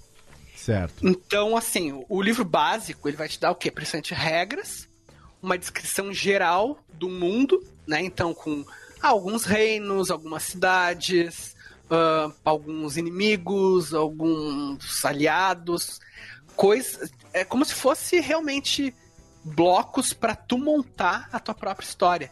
Mas não tem nenhuma história descrita ali. É Aham. um, assim, o, o livro de RPG é mais parecido com um Atlas do que com um romance. Certo. Tu entende? Ele, Agora- ele é um li- livro descritivo. Tá, mas por exemplo, então, vamos lá. É, Vamos pegar aqui, por exemplo, a, a cronologia das suas obras. É, O Inimigo do Mundo é um, é, um, é um romance seu. Sim. Tá. Aí a gente tem aqui, por exemplo, o Crânio e o Corvo já é Tormenta. Mas é um romance também. Mas é um romance, ele é continuação, é no mesmo, no mesmo mundo do Inimigo do Mundo, não tem nada a ver. É no mesmo, é uma continuação direta. Uma continuação direta. Aí vem o terceiro Deus. que também é um romance que fecha a trilogia da Tormenta, que são meus, são meus três primeiros livros. Que é o inimigo do mundo, crânio do co- o crânio e o corvo e o terceiro deus. Exato. Tá. Entre o crânio e o corvo e o terceiro deus, a gente passa a ter então esses. ah, ah, que- como é que eu vou chamar de, de romances? Porque tem a área de tormenta, panteão, piratas e pistoleiros. Como é que se encaixam esses livros nesse. me- Já são outras obras? Sim, esses são são livros de RPG, então Livros de RPG. são é, Tá. manuais, suplementos. Cada, cada grupo acaba chamando de um, de um jeito diferente, né? Tá. Eles são, por exemplo, eu vou pegar o Piratas e Pistoleiros. Como é bem diferente, é bem fácil de entender. Ele traz o quê? Ele traz descrição de duas cidades, mas não tem história, é só descrição. Ah, entendi. Ah, e ele traz uma lista de personagens pra tu usar nas tuas próprias, nas tuas próprias histórias e algumas regras. Tá. Ou seja, ele não tem nenhum tipo de narrativa. É, se tu Entendi. lê o Piratas e Pistoleiros, ele tu pode ler inclusive fora de ordem. Ele se passa lá dentro do, do, do universo de Arton. Ele, ele traz opções pra você poder criar seus personagens e continuar jogando. Exato, exatamente, é isso. Perfeito. Perfeito, entendi. Aí Terceiro Deus fecha essa trilogia sua. Aham. E aí, a partir do Caçador de Apóstolos que a Jéssica citou, a gente tem o quê? O início de outra outra trilogia, outra história?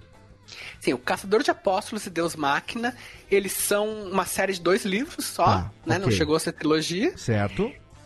que não daí não se passa no universo de Tormenta. É um universo próprio, meu, Uhum. né, que é fantasia medieval, mas é, digamos assim, mais medieval e menos fantasia. Certo. É um mundo que não tem, não tem magia, que não tem deuses, é, na verdade tem uma igreja que não se sabe se, se é legítima ou não. E, na verdade, daí eu vou ter vários romances que não se passam no mundo de Arton. Eu só voltei pro mundo de Arton ano passado com uma flecha de fogo. Cara, me deu uma vontade louca de ler o Caçador de Apóstolos agora, que você não tem ideia. É, porque porque eu, sou tão apaixonado por esse tipo de coisa, é por esse tipo de, de, de- universo, né? Que de repente agora, cara, já vou sair daqui procurando se tem o e-book na Amazon pra comprar. Acabando o programa aqui, porque. é, não sei se tem. Tem lá o e-book na Amazon pra comprar? Não?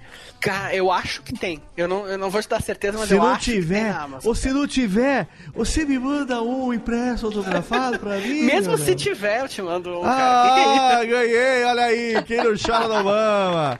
Eu tô, cara, eu com vontade uma- de ler isso um daqui. apêndice aqui. que Um apêndice, eu- um apêndice, muito- Jéssica, Um faça um apêndice. assim. É, eu, sou, eu sou muito carola. E, e aí, imagina assim, ler uma coisa, agora como o Caldela falou, né? Uma coisa assim de uma igreja que talvez tenha se auto-formado, entende? Você não consegue ver ah, ah, muito, é muito tênue até onde a verdade vai, até onde a coisa foi inventada. E eu penso assim, você que também tem, né, Léo, um background religioso Sim, bem forte. um background não Isso- só, tem um, é. um present ground também. É, pois é. Eu acho que mexe com. Porque não, não exime ninguém, sabe? Ele tá falando de uma igreja que pode ser a minha, pode ser a sua, pode ser qualquer uma. A gente também não tem a materialidade de muita coisa que tá posta, sabe? Sim, Isso sim. que eu acho que é o grande que, que mexe muito, assim, com muita coisa. Ah, excelente. Fala, o Leonardo. Caçador de Apóstolos, eu, eu sempre tenho, assim, digamos, o, o comentário é: eu tentei questionar algumas coisas, mas a tentativa não foi de ofender ou, de, sabe, desacreditar É ou isso- é isso que eu ia desvalidar a fé de nenhuma pessoa. É, mas o meu questionamento, ele é bem forte, na verdade. Ah, mas Então- aí você tá querendo o quê? Você tá querendo é, botar aí, é, é, como é que fala? O panos quentes aí e se, se fazer o meia-culpa É, no negócio que vem depois, o Dan Brown e bota a pica na bunda de todo mundo? Ora, brincadeira! Eu ia É, perguntar se esse livro, Léo, é um fazedor de ateus. Não, mas não importa. Cara, você quer, mas, cara, o Leonel, o Leonel tá sendo. Ele tá sendo modesto aqui, viu? Ele tá. Ele tá fazendo um negócio de cutucar dedo na ferida, botar dedo na. Cara, o, o papel, o papel do, do escritor é exatamente esse, não só de criar Desgraçar a cabeça. É, também, não só de você criar um universo e, e entreter, mas também de você gerar reflexão, Não, eu- gerar. eu vou te falar. Questionar a realidade. Questionar, exatamente. falar, Olha, o. Pedro, o Pedro falou, deixa eu falar, o Pedro falou com toda. Repete aí, Pedro. Questionar ué. Questionar a a realidade. realidade, é isso, exatamente. Fala, Jeff. Não, eu ia falar que eh, teve vários comentários aqui, né, na, na live aqui, falando sobre a- o lance da última frase nos livros do Leonel, né, que é a, a grande parada ali. Eu vou te falar que eu, eu tô no segundo livro, né, do Rough Gunner, mas Sim. quando eu terminei de ler o primeiro, eu gritei, puta que pariu, joguei o livro pra cima, Vai assim, tomar tá no meio do. Eu Vai juro, tomar cara, eu no tava- meio do cu! Você fez, Foi né? tipo isso mesmo, foi tipo É. isso mesmo. Esse, esse lance da, da, da, frase última final. frase, as pessoas até perguntaram aqui, né, também. Boa, faz É, aí a se- pergunta, Qual, então. qual que é esse... Dá é, o crédito como pra quem que fez é a pergunta, você? Jeff. Dá o crédito pra quem fez a pergunta aí. Ah, sim, sim. O ouvinte Vou- fica aqui, ó, feliz. teve, é o Kika DRS. Kika de Rio Grande do Ele- Sul, olha aí. Muito bem. Ele perguntou é, como que é sobre é, começar a escrever todos os romances pela última fucking frase do livro.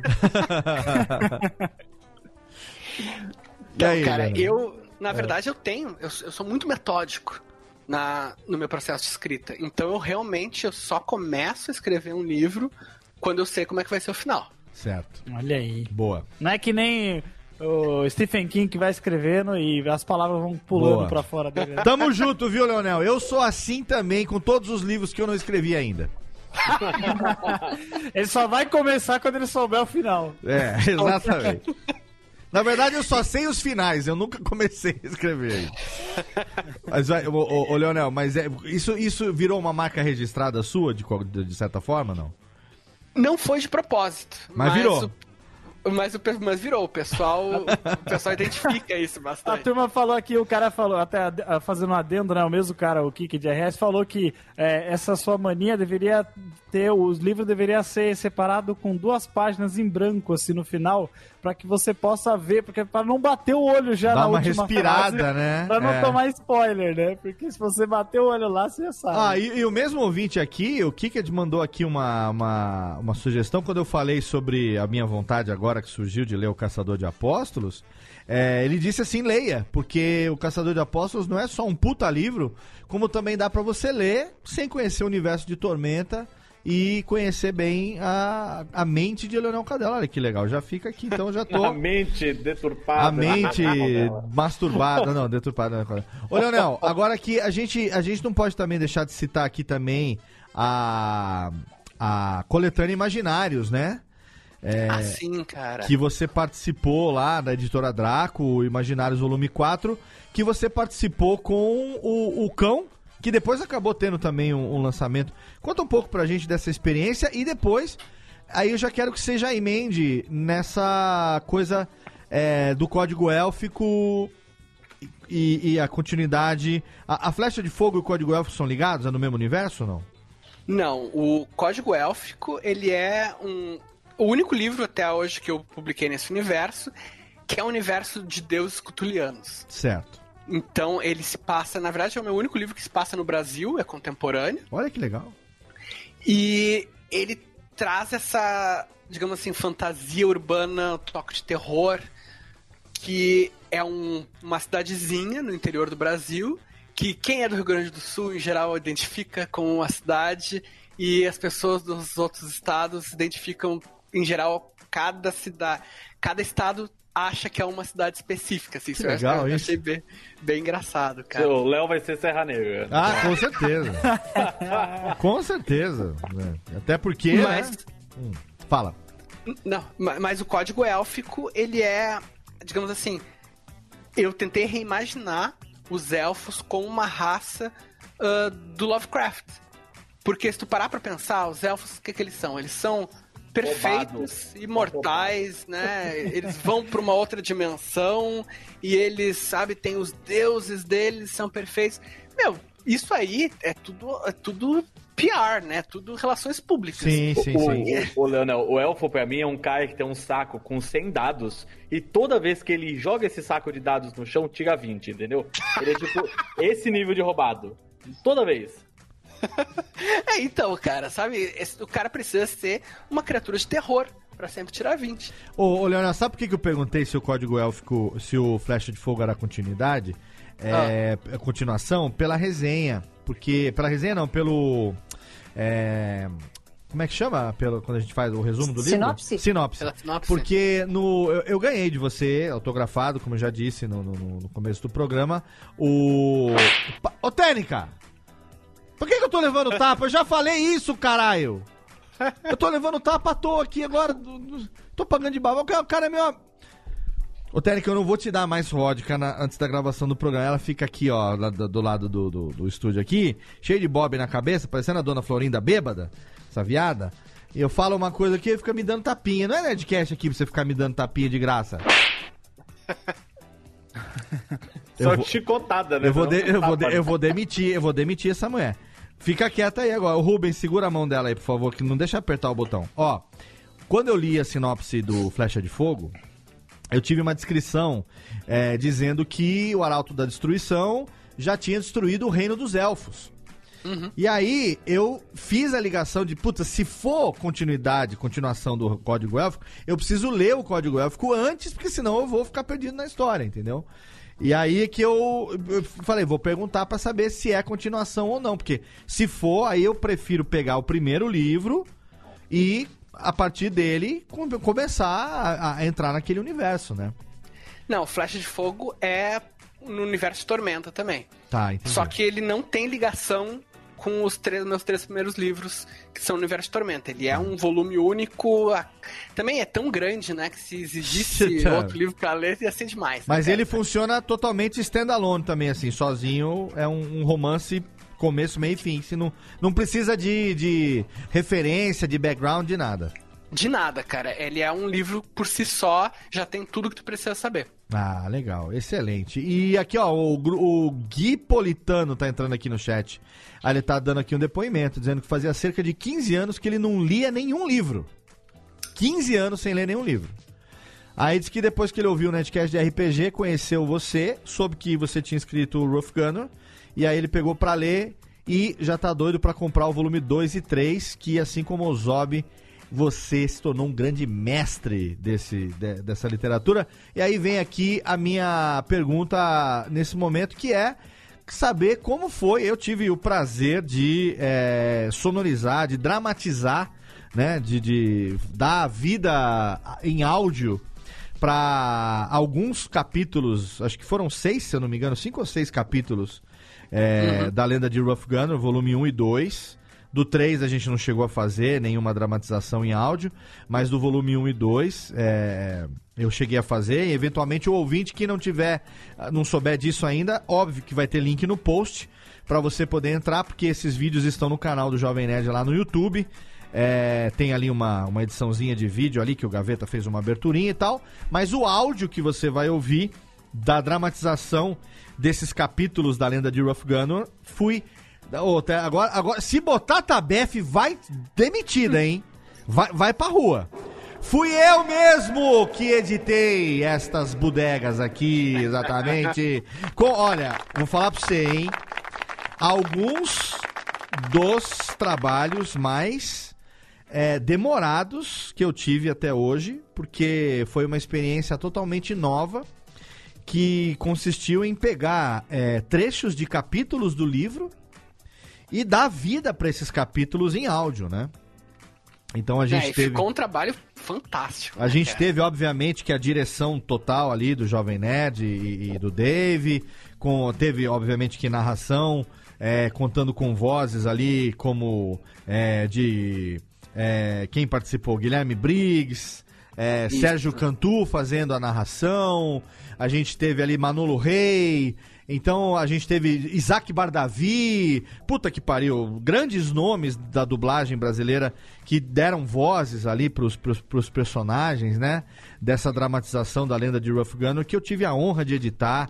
É, fiz algumas vozes adicionais também. Jeff também participou, né, Jeff? Fazendo alguns barulhinhos, alguns sonzinhos. a gente Sim, eu fiz algumas vozes no, no RPG, sim. a gente teve maneiro. ali essa, essa participação. E também, obviamente, que além da lenda de Rough Gunner Volume 1, depois veio também o, o romance solo, né, a- a- do, do Ozob. Então, os dois inspirados em, em Nerdcast de RPG, é, de momentos diferentes. E aí vem a pergunta aqui que eu não poderia deixar de fazer, ô Leonel, como é que foi é, essa, essa interação com esse universo criado aí pelos meninos do Jovem Nerd? Como é que foi essa é, escrever esses livros e, enfim, eles sempre te elogiam como sendo um cara que escreve muito em muito pouco tempo e escreve muito bem, né? E tem, assim, escreve chaprocas gigantes.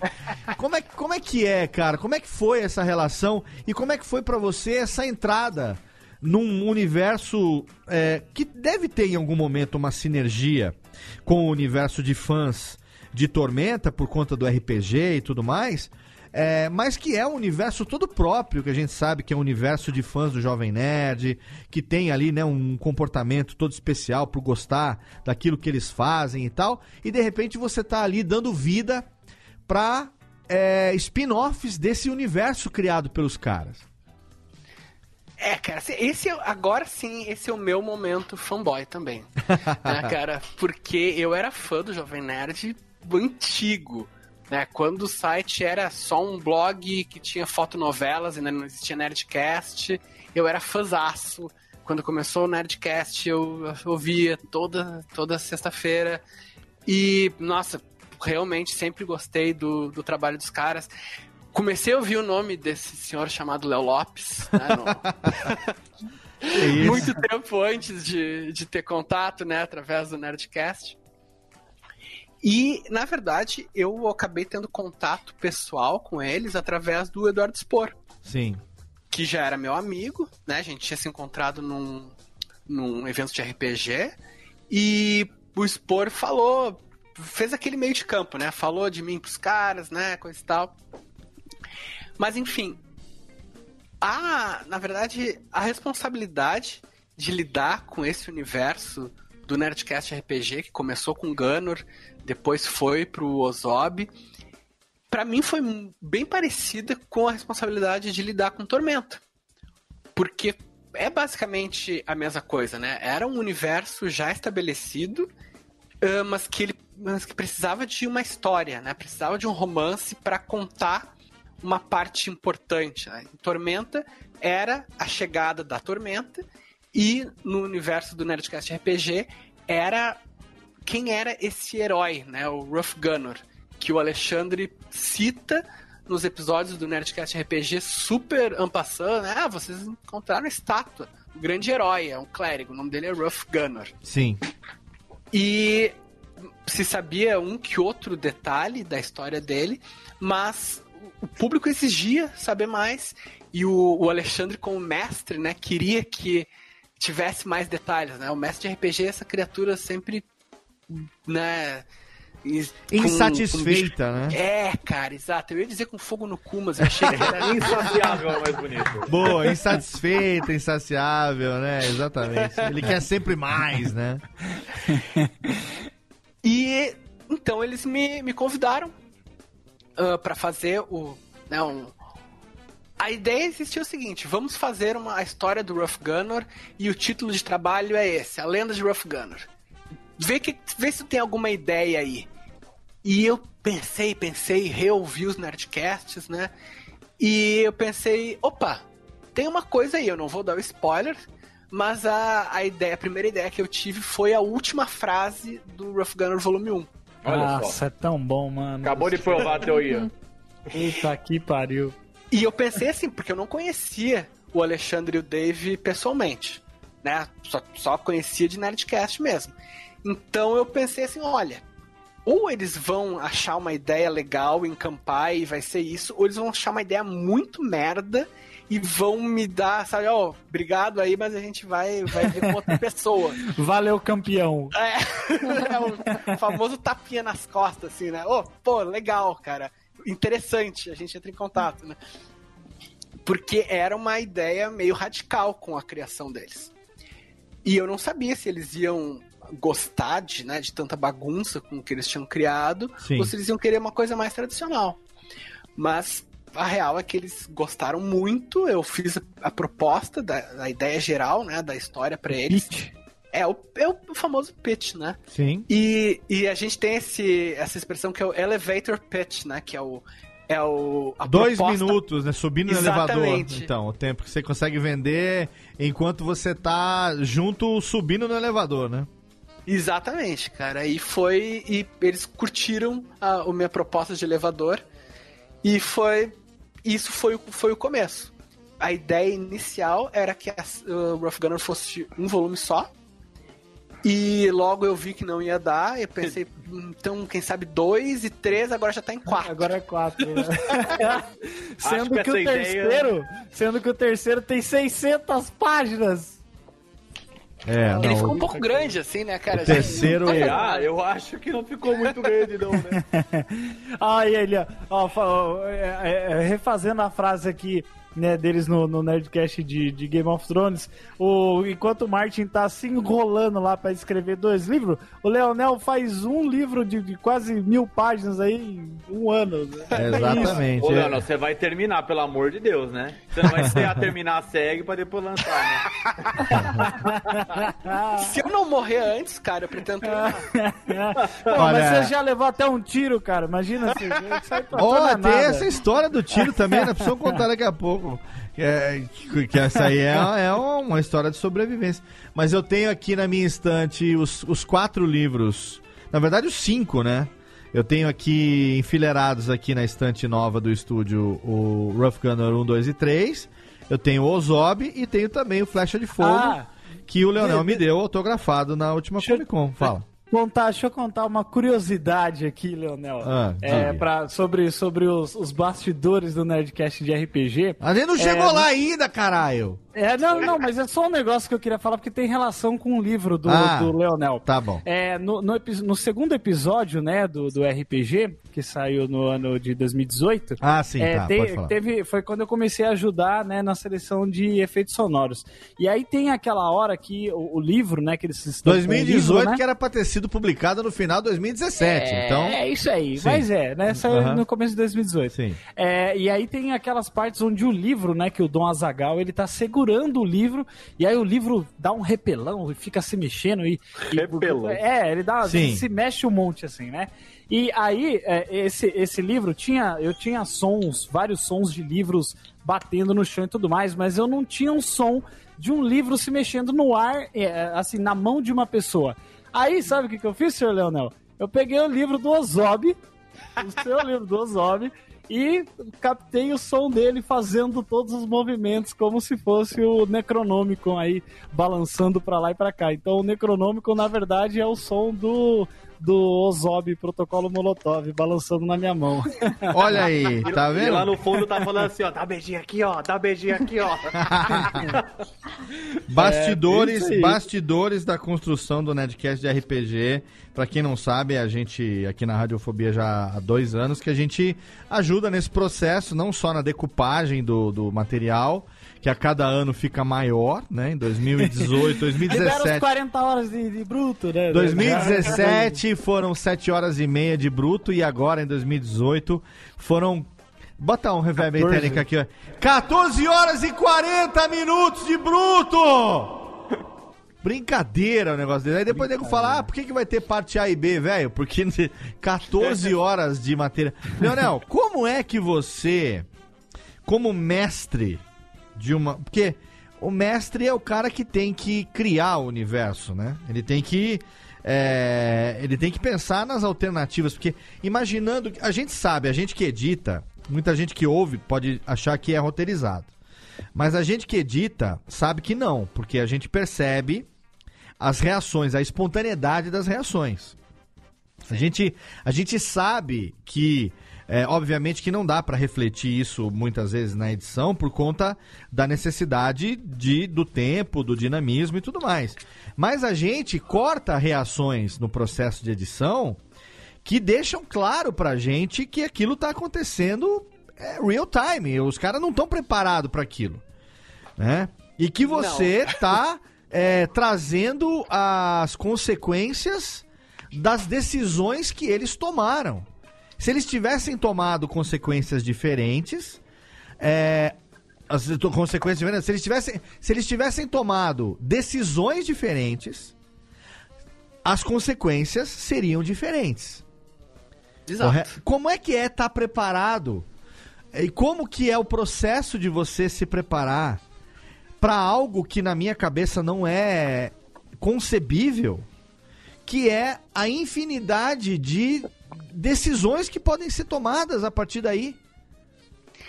Então, cara, isso na verdade, ele é, um- é processo que até hoje pra mim tem uma certa dificuldade, mas ele ficou facilitado pela experiência. Certo. Porque eu, cara, eu mestro RPG há muito tempo. É, e eu sempre brinco assim, porque o pessoal, quando vem falar assim, pô, mas eu gosto do jeito que tu mestra, eu sempre agradeço muito, pô, fico muito feliz, mas eu não consigo fazer assim.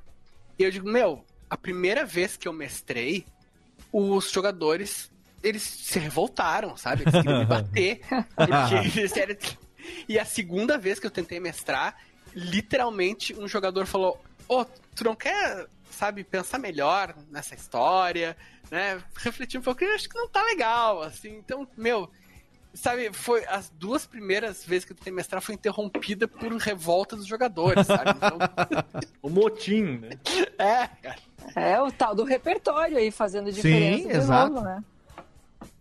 Mas o que acontece é o seguinte, eu tenho, na verdade, eu, eu tento não pensar numa história. É impossível, eu acho, todo mestre de RPG acaba pensando em termos de história, mas a tentativa é não pensar numa história, é deixar que os jogadores criem a história de acordo com os desejos deles. Então o que, que eu penso? Eu penso num cenário que eu sei mais ou menos ah, onde que eles podem ir, o que que eles podem fazer. Eu tenho um, só porque a gente já usou essa palavra, um repertório, né, um arsenal de descrições. E Arsenal, sei- Arsenal é bom também, hein? É, você, é bom cria, você cria todo o level design você faz, né? O tipo, Pode crer, cara. E eu sei o que que os outros personagens, né, os vilões, os coadjuvantes vão estar fazendo. No momento em que isso tá feito, a metade do trabalho do mestre, na verdade, tá pronta. Porque, por exemplo, ó, sem spoiler, mas aquele momento do Dom Azagal no início do episódio 3, que todo mundo, inclusive eu, achava que ia para um lado e ele vira as costas e vai pro outro. Sim. Cara, aquilo, eu vou dizer, me pegou bem desprevenido. Eu nunca pensei que fosse que aquilo fosse acontecer. Mas eu sabia o que que era o lugar que eles estavam, né? O labirinto, enfim, o subterrâneo ali. Eu sabia o que que os vilões estavam fazendo e eu sabia o que que seria a consequência dos vilões terem sucesso Sim. né? Eu tento não fazer, a não ser realmente no final das histórias, eu tento não fazer que, ah, se os vilões tiverem sucesso, o mundo acaba. Porque daí Ah, impede que os vilões tenham sucesso, né? Tipo, obviamente. É, óbvio. Então eu, bom, eu pensei, olha, se eles não conseguirem, ou enfim, acontecer qualquer coisa, o plano dos vilões passa pela, por essas fases aqui, um, dois e três. Certo. No caso, eles não impediram nenhuma das três fases. Então, teve uma consequência X que eu já tinha, que eu já tinha planejado. Eu tô falando tudo em termos vagos pra tentar não dar o spoiler. É, eu não, eu não ouvi, então me salva, por favor. Não, mas não dá o spoiler do final também, né? Porque- É, eu não, ouvi não. os dois primeiros, eu não ouvi o terceiro só. Mas assim, cara, é. E na verdade, quanto mais a gente conhece o grupo, mais fácil vai ficando de improvisar. Né, No início, até vocês que editaram, que trabalharam com a parte de decupagem, vocês devem ter visto que no início do primeiro episódio eu tava muito mais travado, eu tinha mais dificuldade de interagir com o grupo, tinha uma, uma, assim, uma distância muito maior entre o grupo que já estava todo entrosado e eu, né, que estava chegando ali novato. E hoje em dia não, eu conheço eles bem mais, conheço a maneira como eles pensam, conheço is- mais ou menos o que, que eles vão querer fazer. Então, por exemplo, se eu ponho uma situação que tem uma pessoa inocente, eu sei que o Rex vai tentar ajudar e eu sei que provavelmente ele vai tirar 20 porque ele rouba. e que se for mulher, ele vai dar em cima. Isso que for mulher vai dar em cima, cara. E, sabe, e eu sei que se eu botar uma, qualquer coisa que questione a, a religião, o Dom Azagal meu, vai de encontro e vai bater de frente. Então não E o adianta. Flanagan vai, vai dar risada. Ah, Ô, Exatamente. ô Leonel, cara. agora isso é porque tá na ficha dos personagens ou porque os caras são totalmente previsíveis? Na verdade, isso ah, vem muito da sensibilidade do mestre de ter. Olha a Mas é, volta, cara. olha a volta. É. Cara, mas tu tem que tá ver. certo, não, tá certo, tá certo. Tu tem que ver a. Como é que se diz? A interação entre a personalidade que o jogador criou pro personagem Mas, e a ó, própria personalidade dele. A eu tô brincando essa aí. coisa da previsibilidade, mas a gente já ouviu o suficiente no desenvolvimento do Netcast de RPG que eles também conseguem tomar decisões imprevisíveis, né? Com certeza, cara. Com certeza. Então, por mais que você às vezes se julgue onisciente do perfil, o cara vem e te surpreende com uma atitude totalmente. "Pff, Como assim que você ia fazer isso, caralho, né? Claro, não, assim, o mestre que acha que, nossa, eu conheço esses jogadores completamente, é o mestre que vai se dar mal na próxima meia hora. O trabalho do- dos caras é sacanear o mestre. Exato. Esse Não, é, to- é, to- é é- é todos contra o mestre, né? e o mestre contra todos, na verdade, né? E, e todos e o mestre a favor da história e todo mundo a favor de si mesmo. é porque tem, tem uma narrativa ali, tem uma, né, uma linha narrativa que no caso de você ter uma, uma, uma atração, como é o caso que num jogo, tudo bem, você tá jogando com os caras ali, enchendo o cu de cerveja, de Doritos na madrugada e tal, whatever. Você tá se divertindo. Agora, você tá construindo um- algo como. Um entretenimento, né? Uma obra, né? Exatamente. Você não pode Não, acabar num anticlímax É que até... dá uma puta de uma brochada no meio e que É fode legal, com né, tudo. o- Então o Leonel tem que ter alternativas pra isso, né? Sim, é até legal ver a diferença, assim, dos Nerdcasts é, de RPG os antigos pros de agora. É, não só a evolução técnica, como a evolução é, de, de, De narrativa, sim. mesmo, A né? narrativa Porque, porque, por exemplo, no primeiro, tipo... se- é, o, o Jovem Nerd dava uma situação pra eles e eles falavam, ah, se tem ouro a gente vai, se não foda-se a história, sabe? e aí você vai, porra, cara, ajuda aí, né? Mas agora não, agora você vê como eles se envolvem muito mais na história, que é tipo, não, vamos fazer uma história bacana e eles sim se envolvem de verdade e não só pra lutear e fazer essas coisas como no- nos antigos, né? Sim. Isso é muito legal Ô, também Leonel, de ver essa evolução. E de repente você, desse universo de RPG, de Tormenta e dos seus ah, leitores, né, daqueles que já te conheciam por consequência do teu trabalho como, como autor, como escritor, é, de repente se vê também envolvido nesse, é, nesse mundo digamos assim, nesse planeta chamado Jovem Nerd, que você. eu também estou inserido de certa forma, mas a gente acaba meio que interagindo né, nesse meio. Que é uma experiência totalmente nova para quem tinha uma atuação dentro da sua área. E de repente você se vê aí com o universo todo de pessoas que começam a te conhecer por conta disso. E que. Como, como que você lidou com isso tudo, cara? Assim, cara, foi, foi muito louco. Né? Porque no momento. No momento em que tu entra, eu adorei essa, essa expressão, né? No momento que tu entra no planeta Jovem Nerd, Sim, é. tudo, tudo muda de proporção. É porque no começo eu me senti um alienígena nesse planeta, né? Até eu me sentir parte dele, demorou um tempo, sabe? Eu lembro, assim, a, a primeira experiência que eu tive com a, a escala da coisa foi aqui em Porto Alegre. Porque eu tinha já, eu já tinha escrito o primeiro Rough Gunner, mas ainda não tinha publicado. E ninguém sabia né, que, que ia ter o romance Rough Gunner. Eu só falava assim, eu botava no Twitter, nossa, tô escrevendo um livro, mas não dá pra contar o que que é. Daí eu botava assim, hashtag Super Projeto Secreto Ninja. Então, daí daqui a pouco, ah, nossa, escrevi mais um capítulo do Super Projeto Secreto Ninja. Quando, quando ficar pronto, vocês vão ver, vai ser legal, uma coisa diferente. E daí o Dave e o Alexandre vieram aqui para Porto Alegre para um evento. E a gente foi numa churrascaria, eles até já contaram essa história no Nerdcast, que a gente foi no meio-dia e à noite na mesma churrascaria. Sim. Que vida horrível. E a gente publicou uma foto no Instagram, assim, nós três, assim, ah, falando de novos projetos, uma coisa assim. Sim, e eu daí hashtag Super Projeto Secreto Ninja. E o pessoal ficou. Pá! E Ligando todos os pontos, assim, né? Alguém É. tava com a lousa na frente com aqueles fiozinhos assim de barbante. Exato, cara. E daí, nesse evento que eles foram falar, eu, aquela plateia, jovem nerd, né? Tipo, muitas, muitas, muitas pessoas, eles ali no palco. E eu peguei uma cadeira e fiquei no cantinho, assim, né? Olhando. Sim. Foi a E- mesma reação que eu tive a primeira vez. Eu fiquei totalmente anônimo, quietinho. E daí eles. E eu, sabe, até tinha um uns leitores, assim, que me viram no, no canto, assim, abanaram, deram um oi. E. Abanaram é legal. É, né? cara.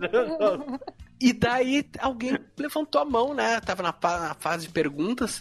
Alguém na plateia levantou a mão e perguntou: Vocês não têm ideia de publicar um romance nos, nos mundos do Nerdcast RPG? E o Dave falou: Temos, inclusive o autor tá aqui. E apontou pra mim e me chamou pro palco. E, cara, daí o Alexandre fez aquele negócio que ele faz, levantar a mão assim, e aquela galera gritando assim, meu, eu, uou, eu não estou preparado pra isso ainda, sabe? Isso é um mundo novo.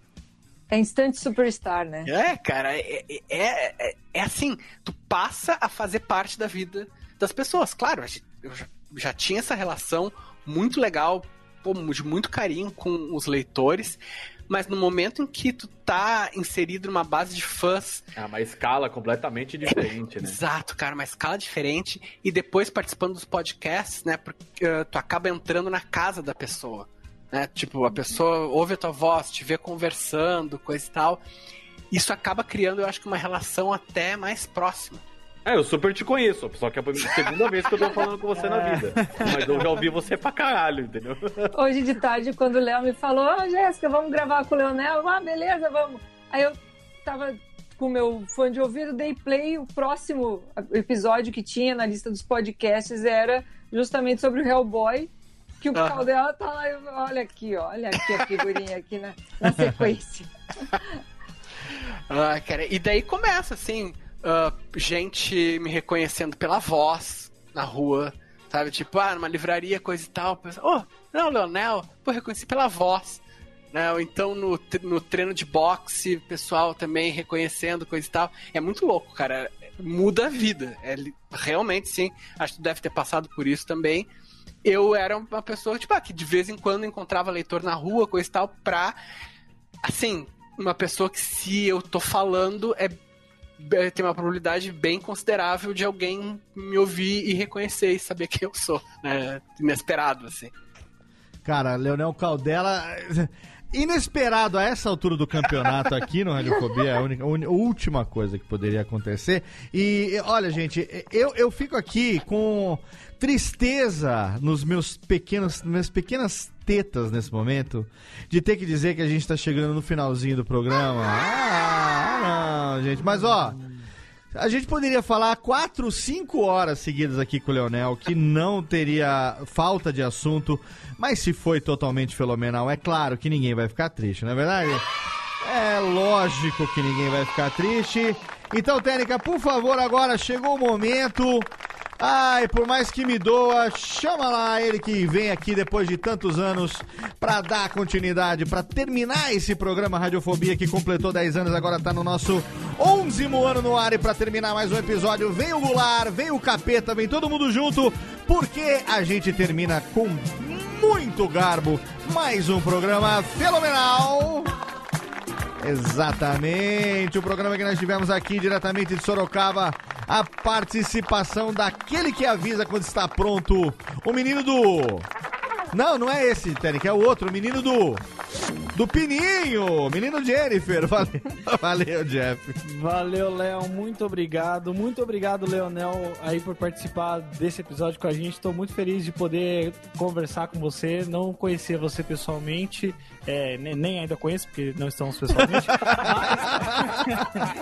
mas, mas é um prazer poder falar com você, poder saber mais da tua história e a gente que acompanha né, o seu trabalho, é, tanto através pelo pelo, pelos livros que você escreve, tanto através do, do trabalho que você desempenha, né? do- da sua participação lá no Jovem Nerd.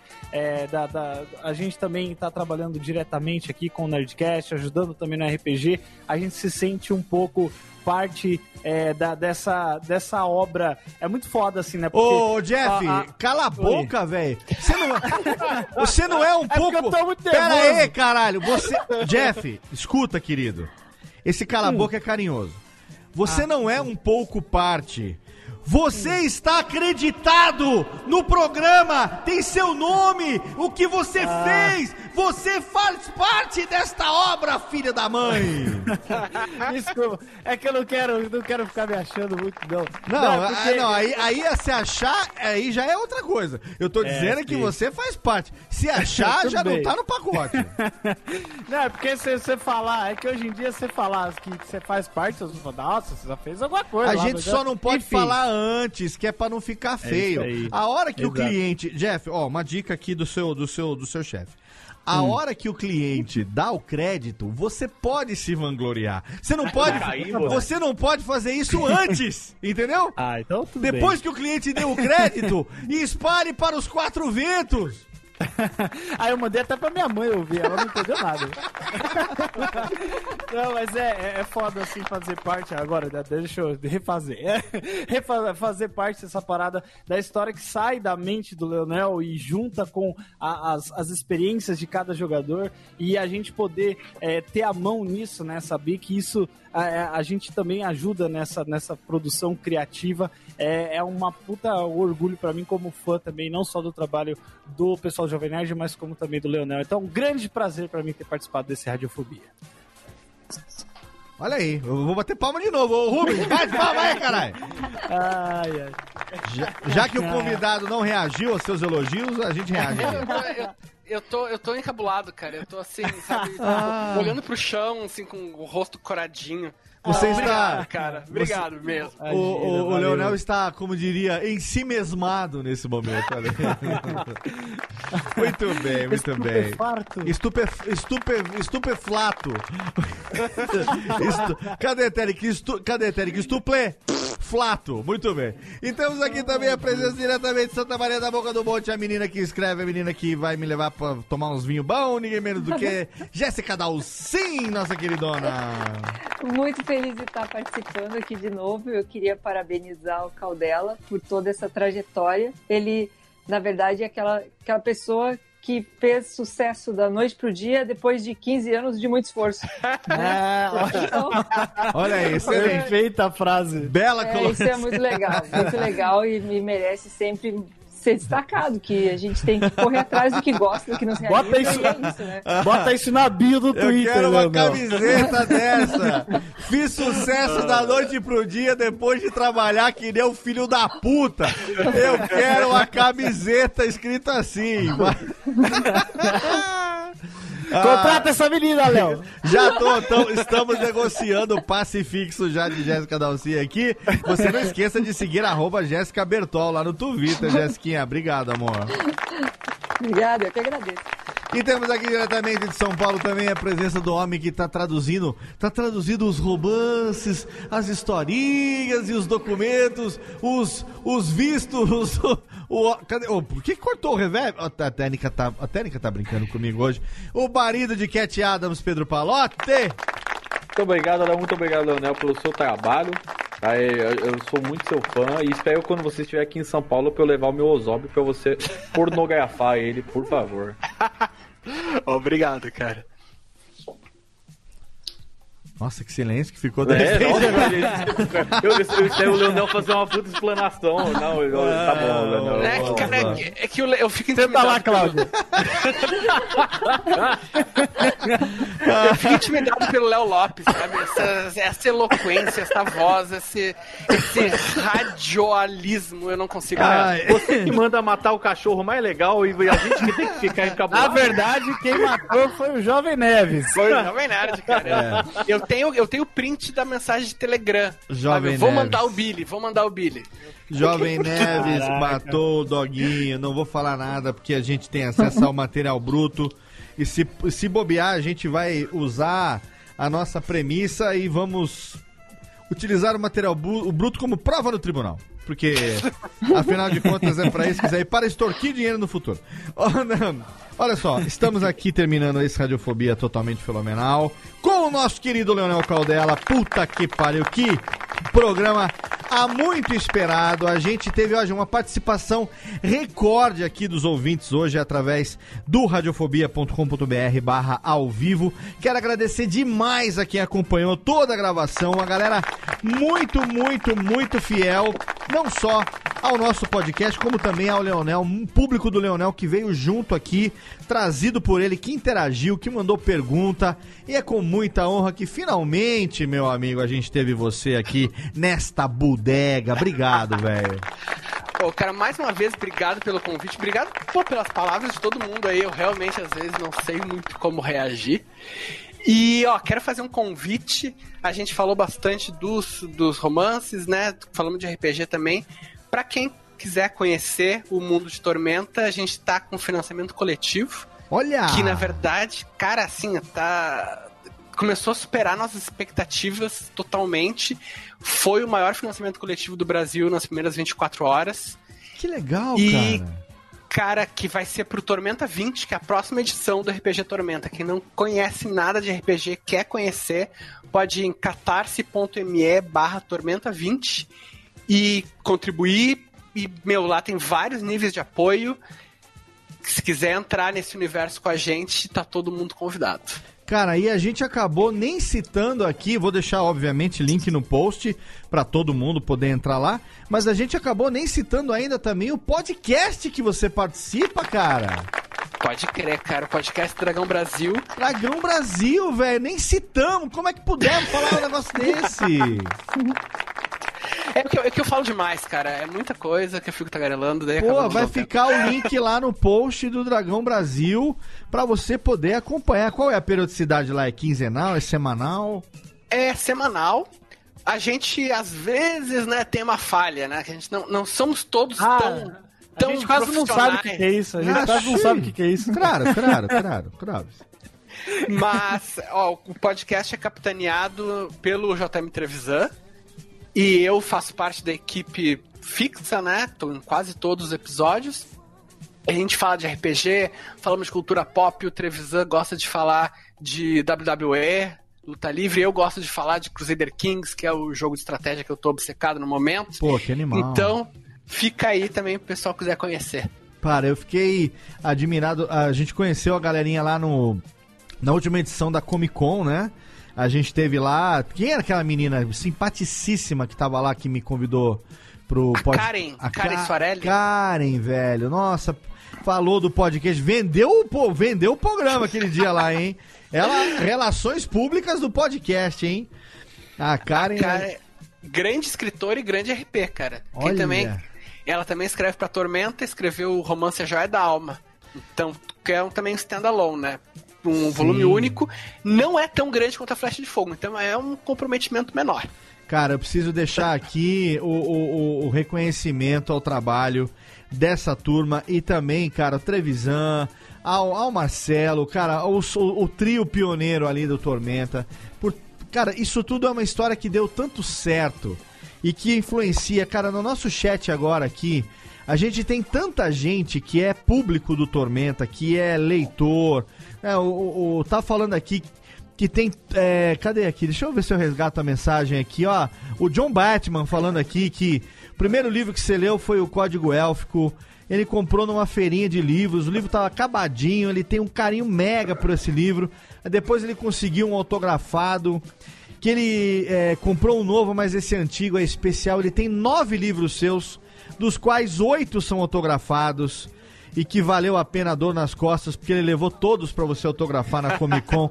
é esse o nível, cara. Olha, você veio pro Radiofobia aqui, trouxe um conteúdo de altíssima qualidade e trouxe o seu público pra gente aqui também. É muito foda, porque é o exemplo de um cara carismático, talentoso, que tá aí, né, fazendo sucesso da hora pro dia em 15, 15 anos, né? da hora, do dia pra noite em 15 anos, né? Aí que vem, cara, eu tenho um prazer, uma honra imensa de chamar você de meu amigo. É, a gente se encontra, a gente pouco se vê, mas a gente tá sempre trocando mensagem. É, eu sei o quanto você admira meu trabalho e você sabe Com certeza, o cara. quanto eu admiro o seu também. A gente tá aí numa lambeção de saco mútua. Há alguns anos já, um aí puxando a sardinha pro um, outro. tem um termo muito feio que chama masturbação coletiva, É, né? estamos aí fazendo troca-troquinha gostosinho. E quem tiver dúvida disso, eu vou deixar link no post pra foto que eu tenho com o Leonel nas últimas duas, duas Comic Cons ali, que a gente tava todo felizão ali se reencontrando. E é um prazer. Inina, como diria Marcos Lauro, Inina Hagen em ter você aqui com a gente hoje. E os links, é claro, pras redes sociais do Leonel, Twitter, Instagram, Facebook, tá tudo lá no post. Cara, brigadaço pela sua participação e vida longa, não só ao Tormenta, né, que você tá ali fazendo parte desse universo, mas a todo esse, é, como é que chama ali? Esse Caudela Verso, Técnica, olha aí. Muito bom, valeu, meu velho. Valeuzão, cara, obrigado. Valeu, valeu você também, ouvinte do Radiofobia, que acompanha a gente aí há 10 anos. Olha que bodega, podcast vai, podcast vem, mas a gente tá aqui. We are the Resistance. Nós estamos aqui vivos, sim, meio caquéticos, mas ainda vivos, nesse nosso 11 ano no ar, mantendo pra você a cada duas semanas um podcast totalmente fenomenal. Você sabe, Radiofobia Podcast Network tem hoje nove programas fixos na casa, trazendo além dos nossos aqui, a Lotênica, Radiofobia Classics, tem também Tirando Pó, Voz Off, Backhand na Paralela, Jacaré Bancast, tem também o Mim Falei com Rudy Landucci, radiofobia.com.br barra podcast, acompanha lá, assine o feed, e você sabe, como sempre, plante um filho, queime uma árvore, grave um livro, e até logo, vai, maestro, tchau!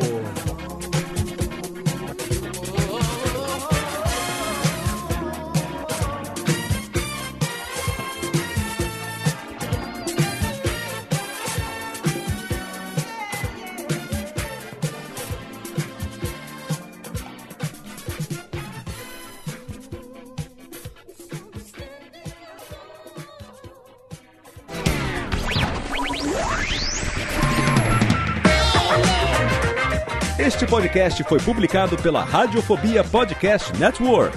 Acesse radiofobia.com.br barra podcast para conhecer e ouvir todos os nossos programas ou assine no seu agregador de podcast preferido. Esperamos você no próximo episódio.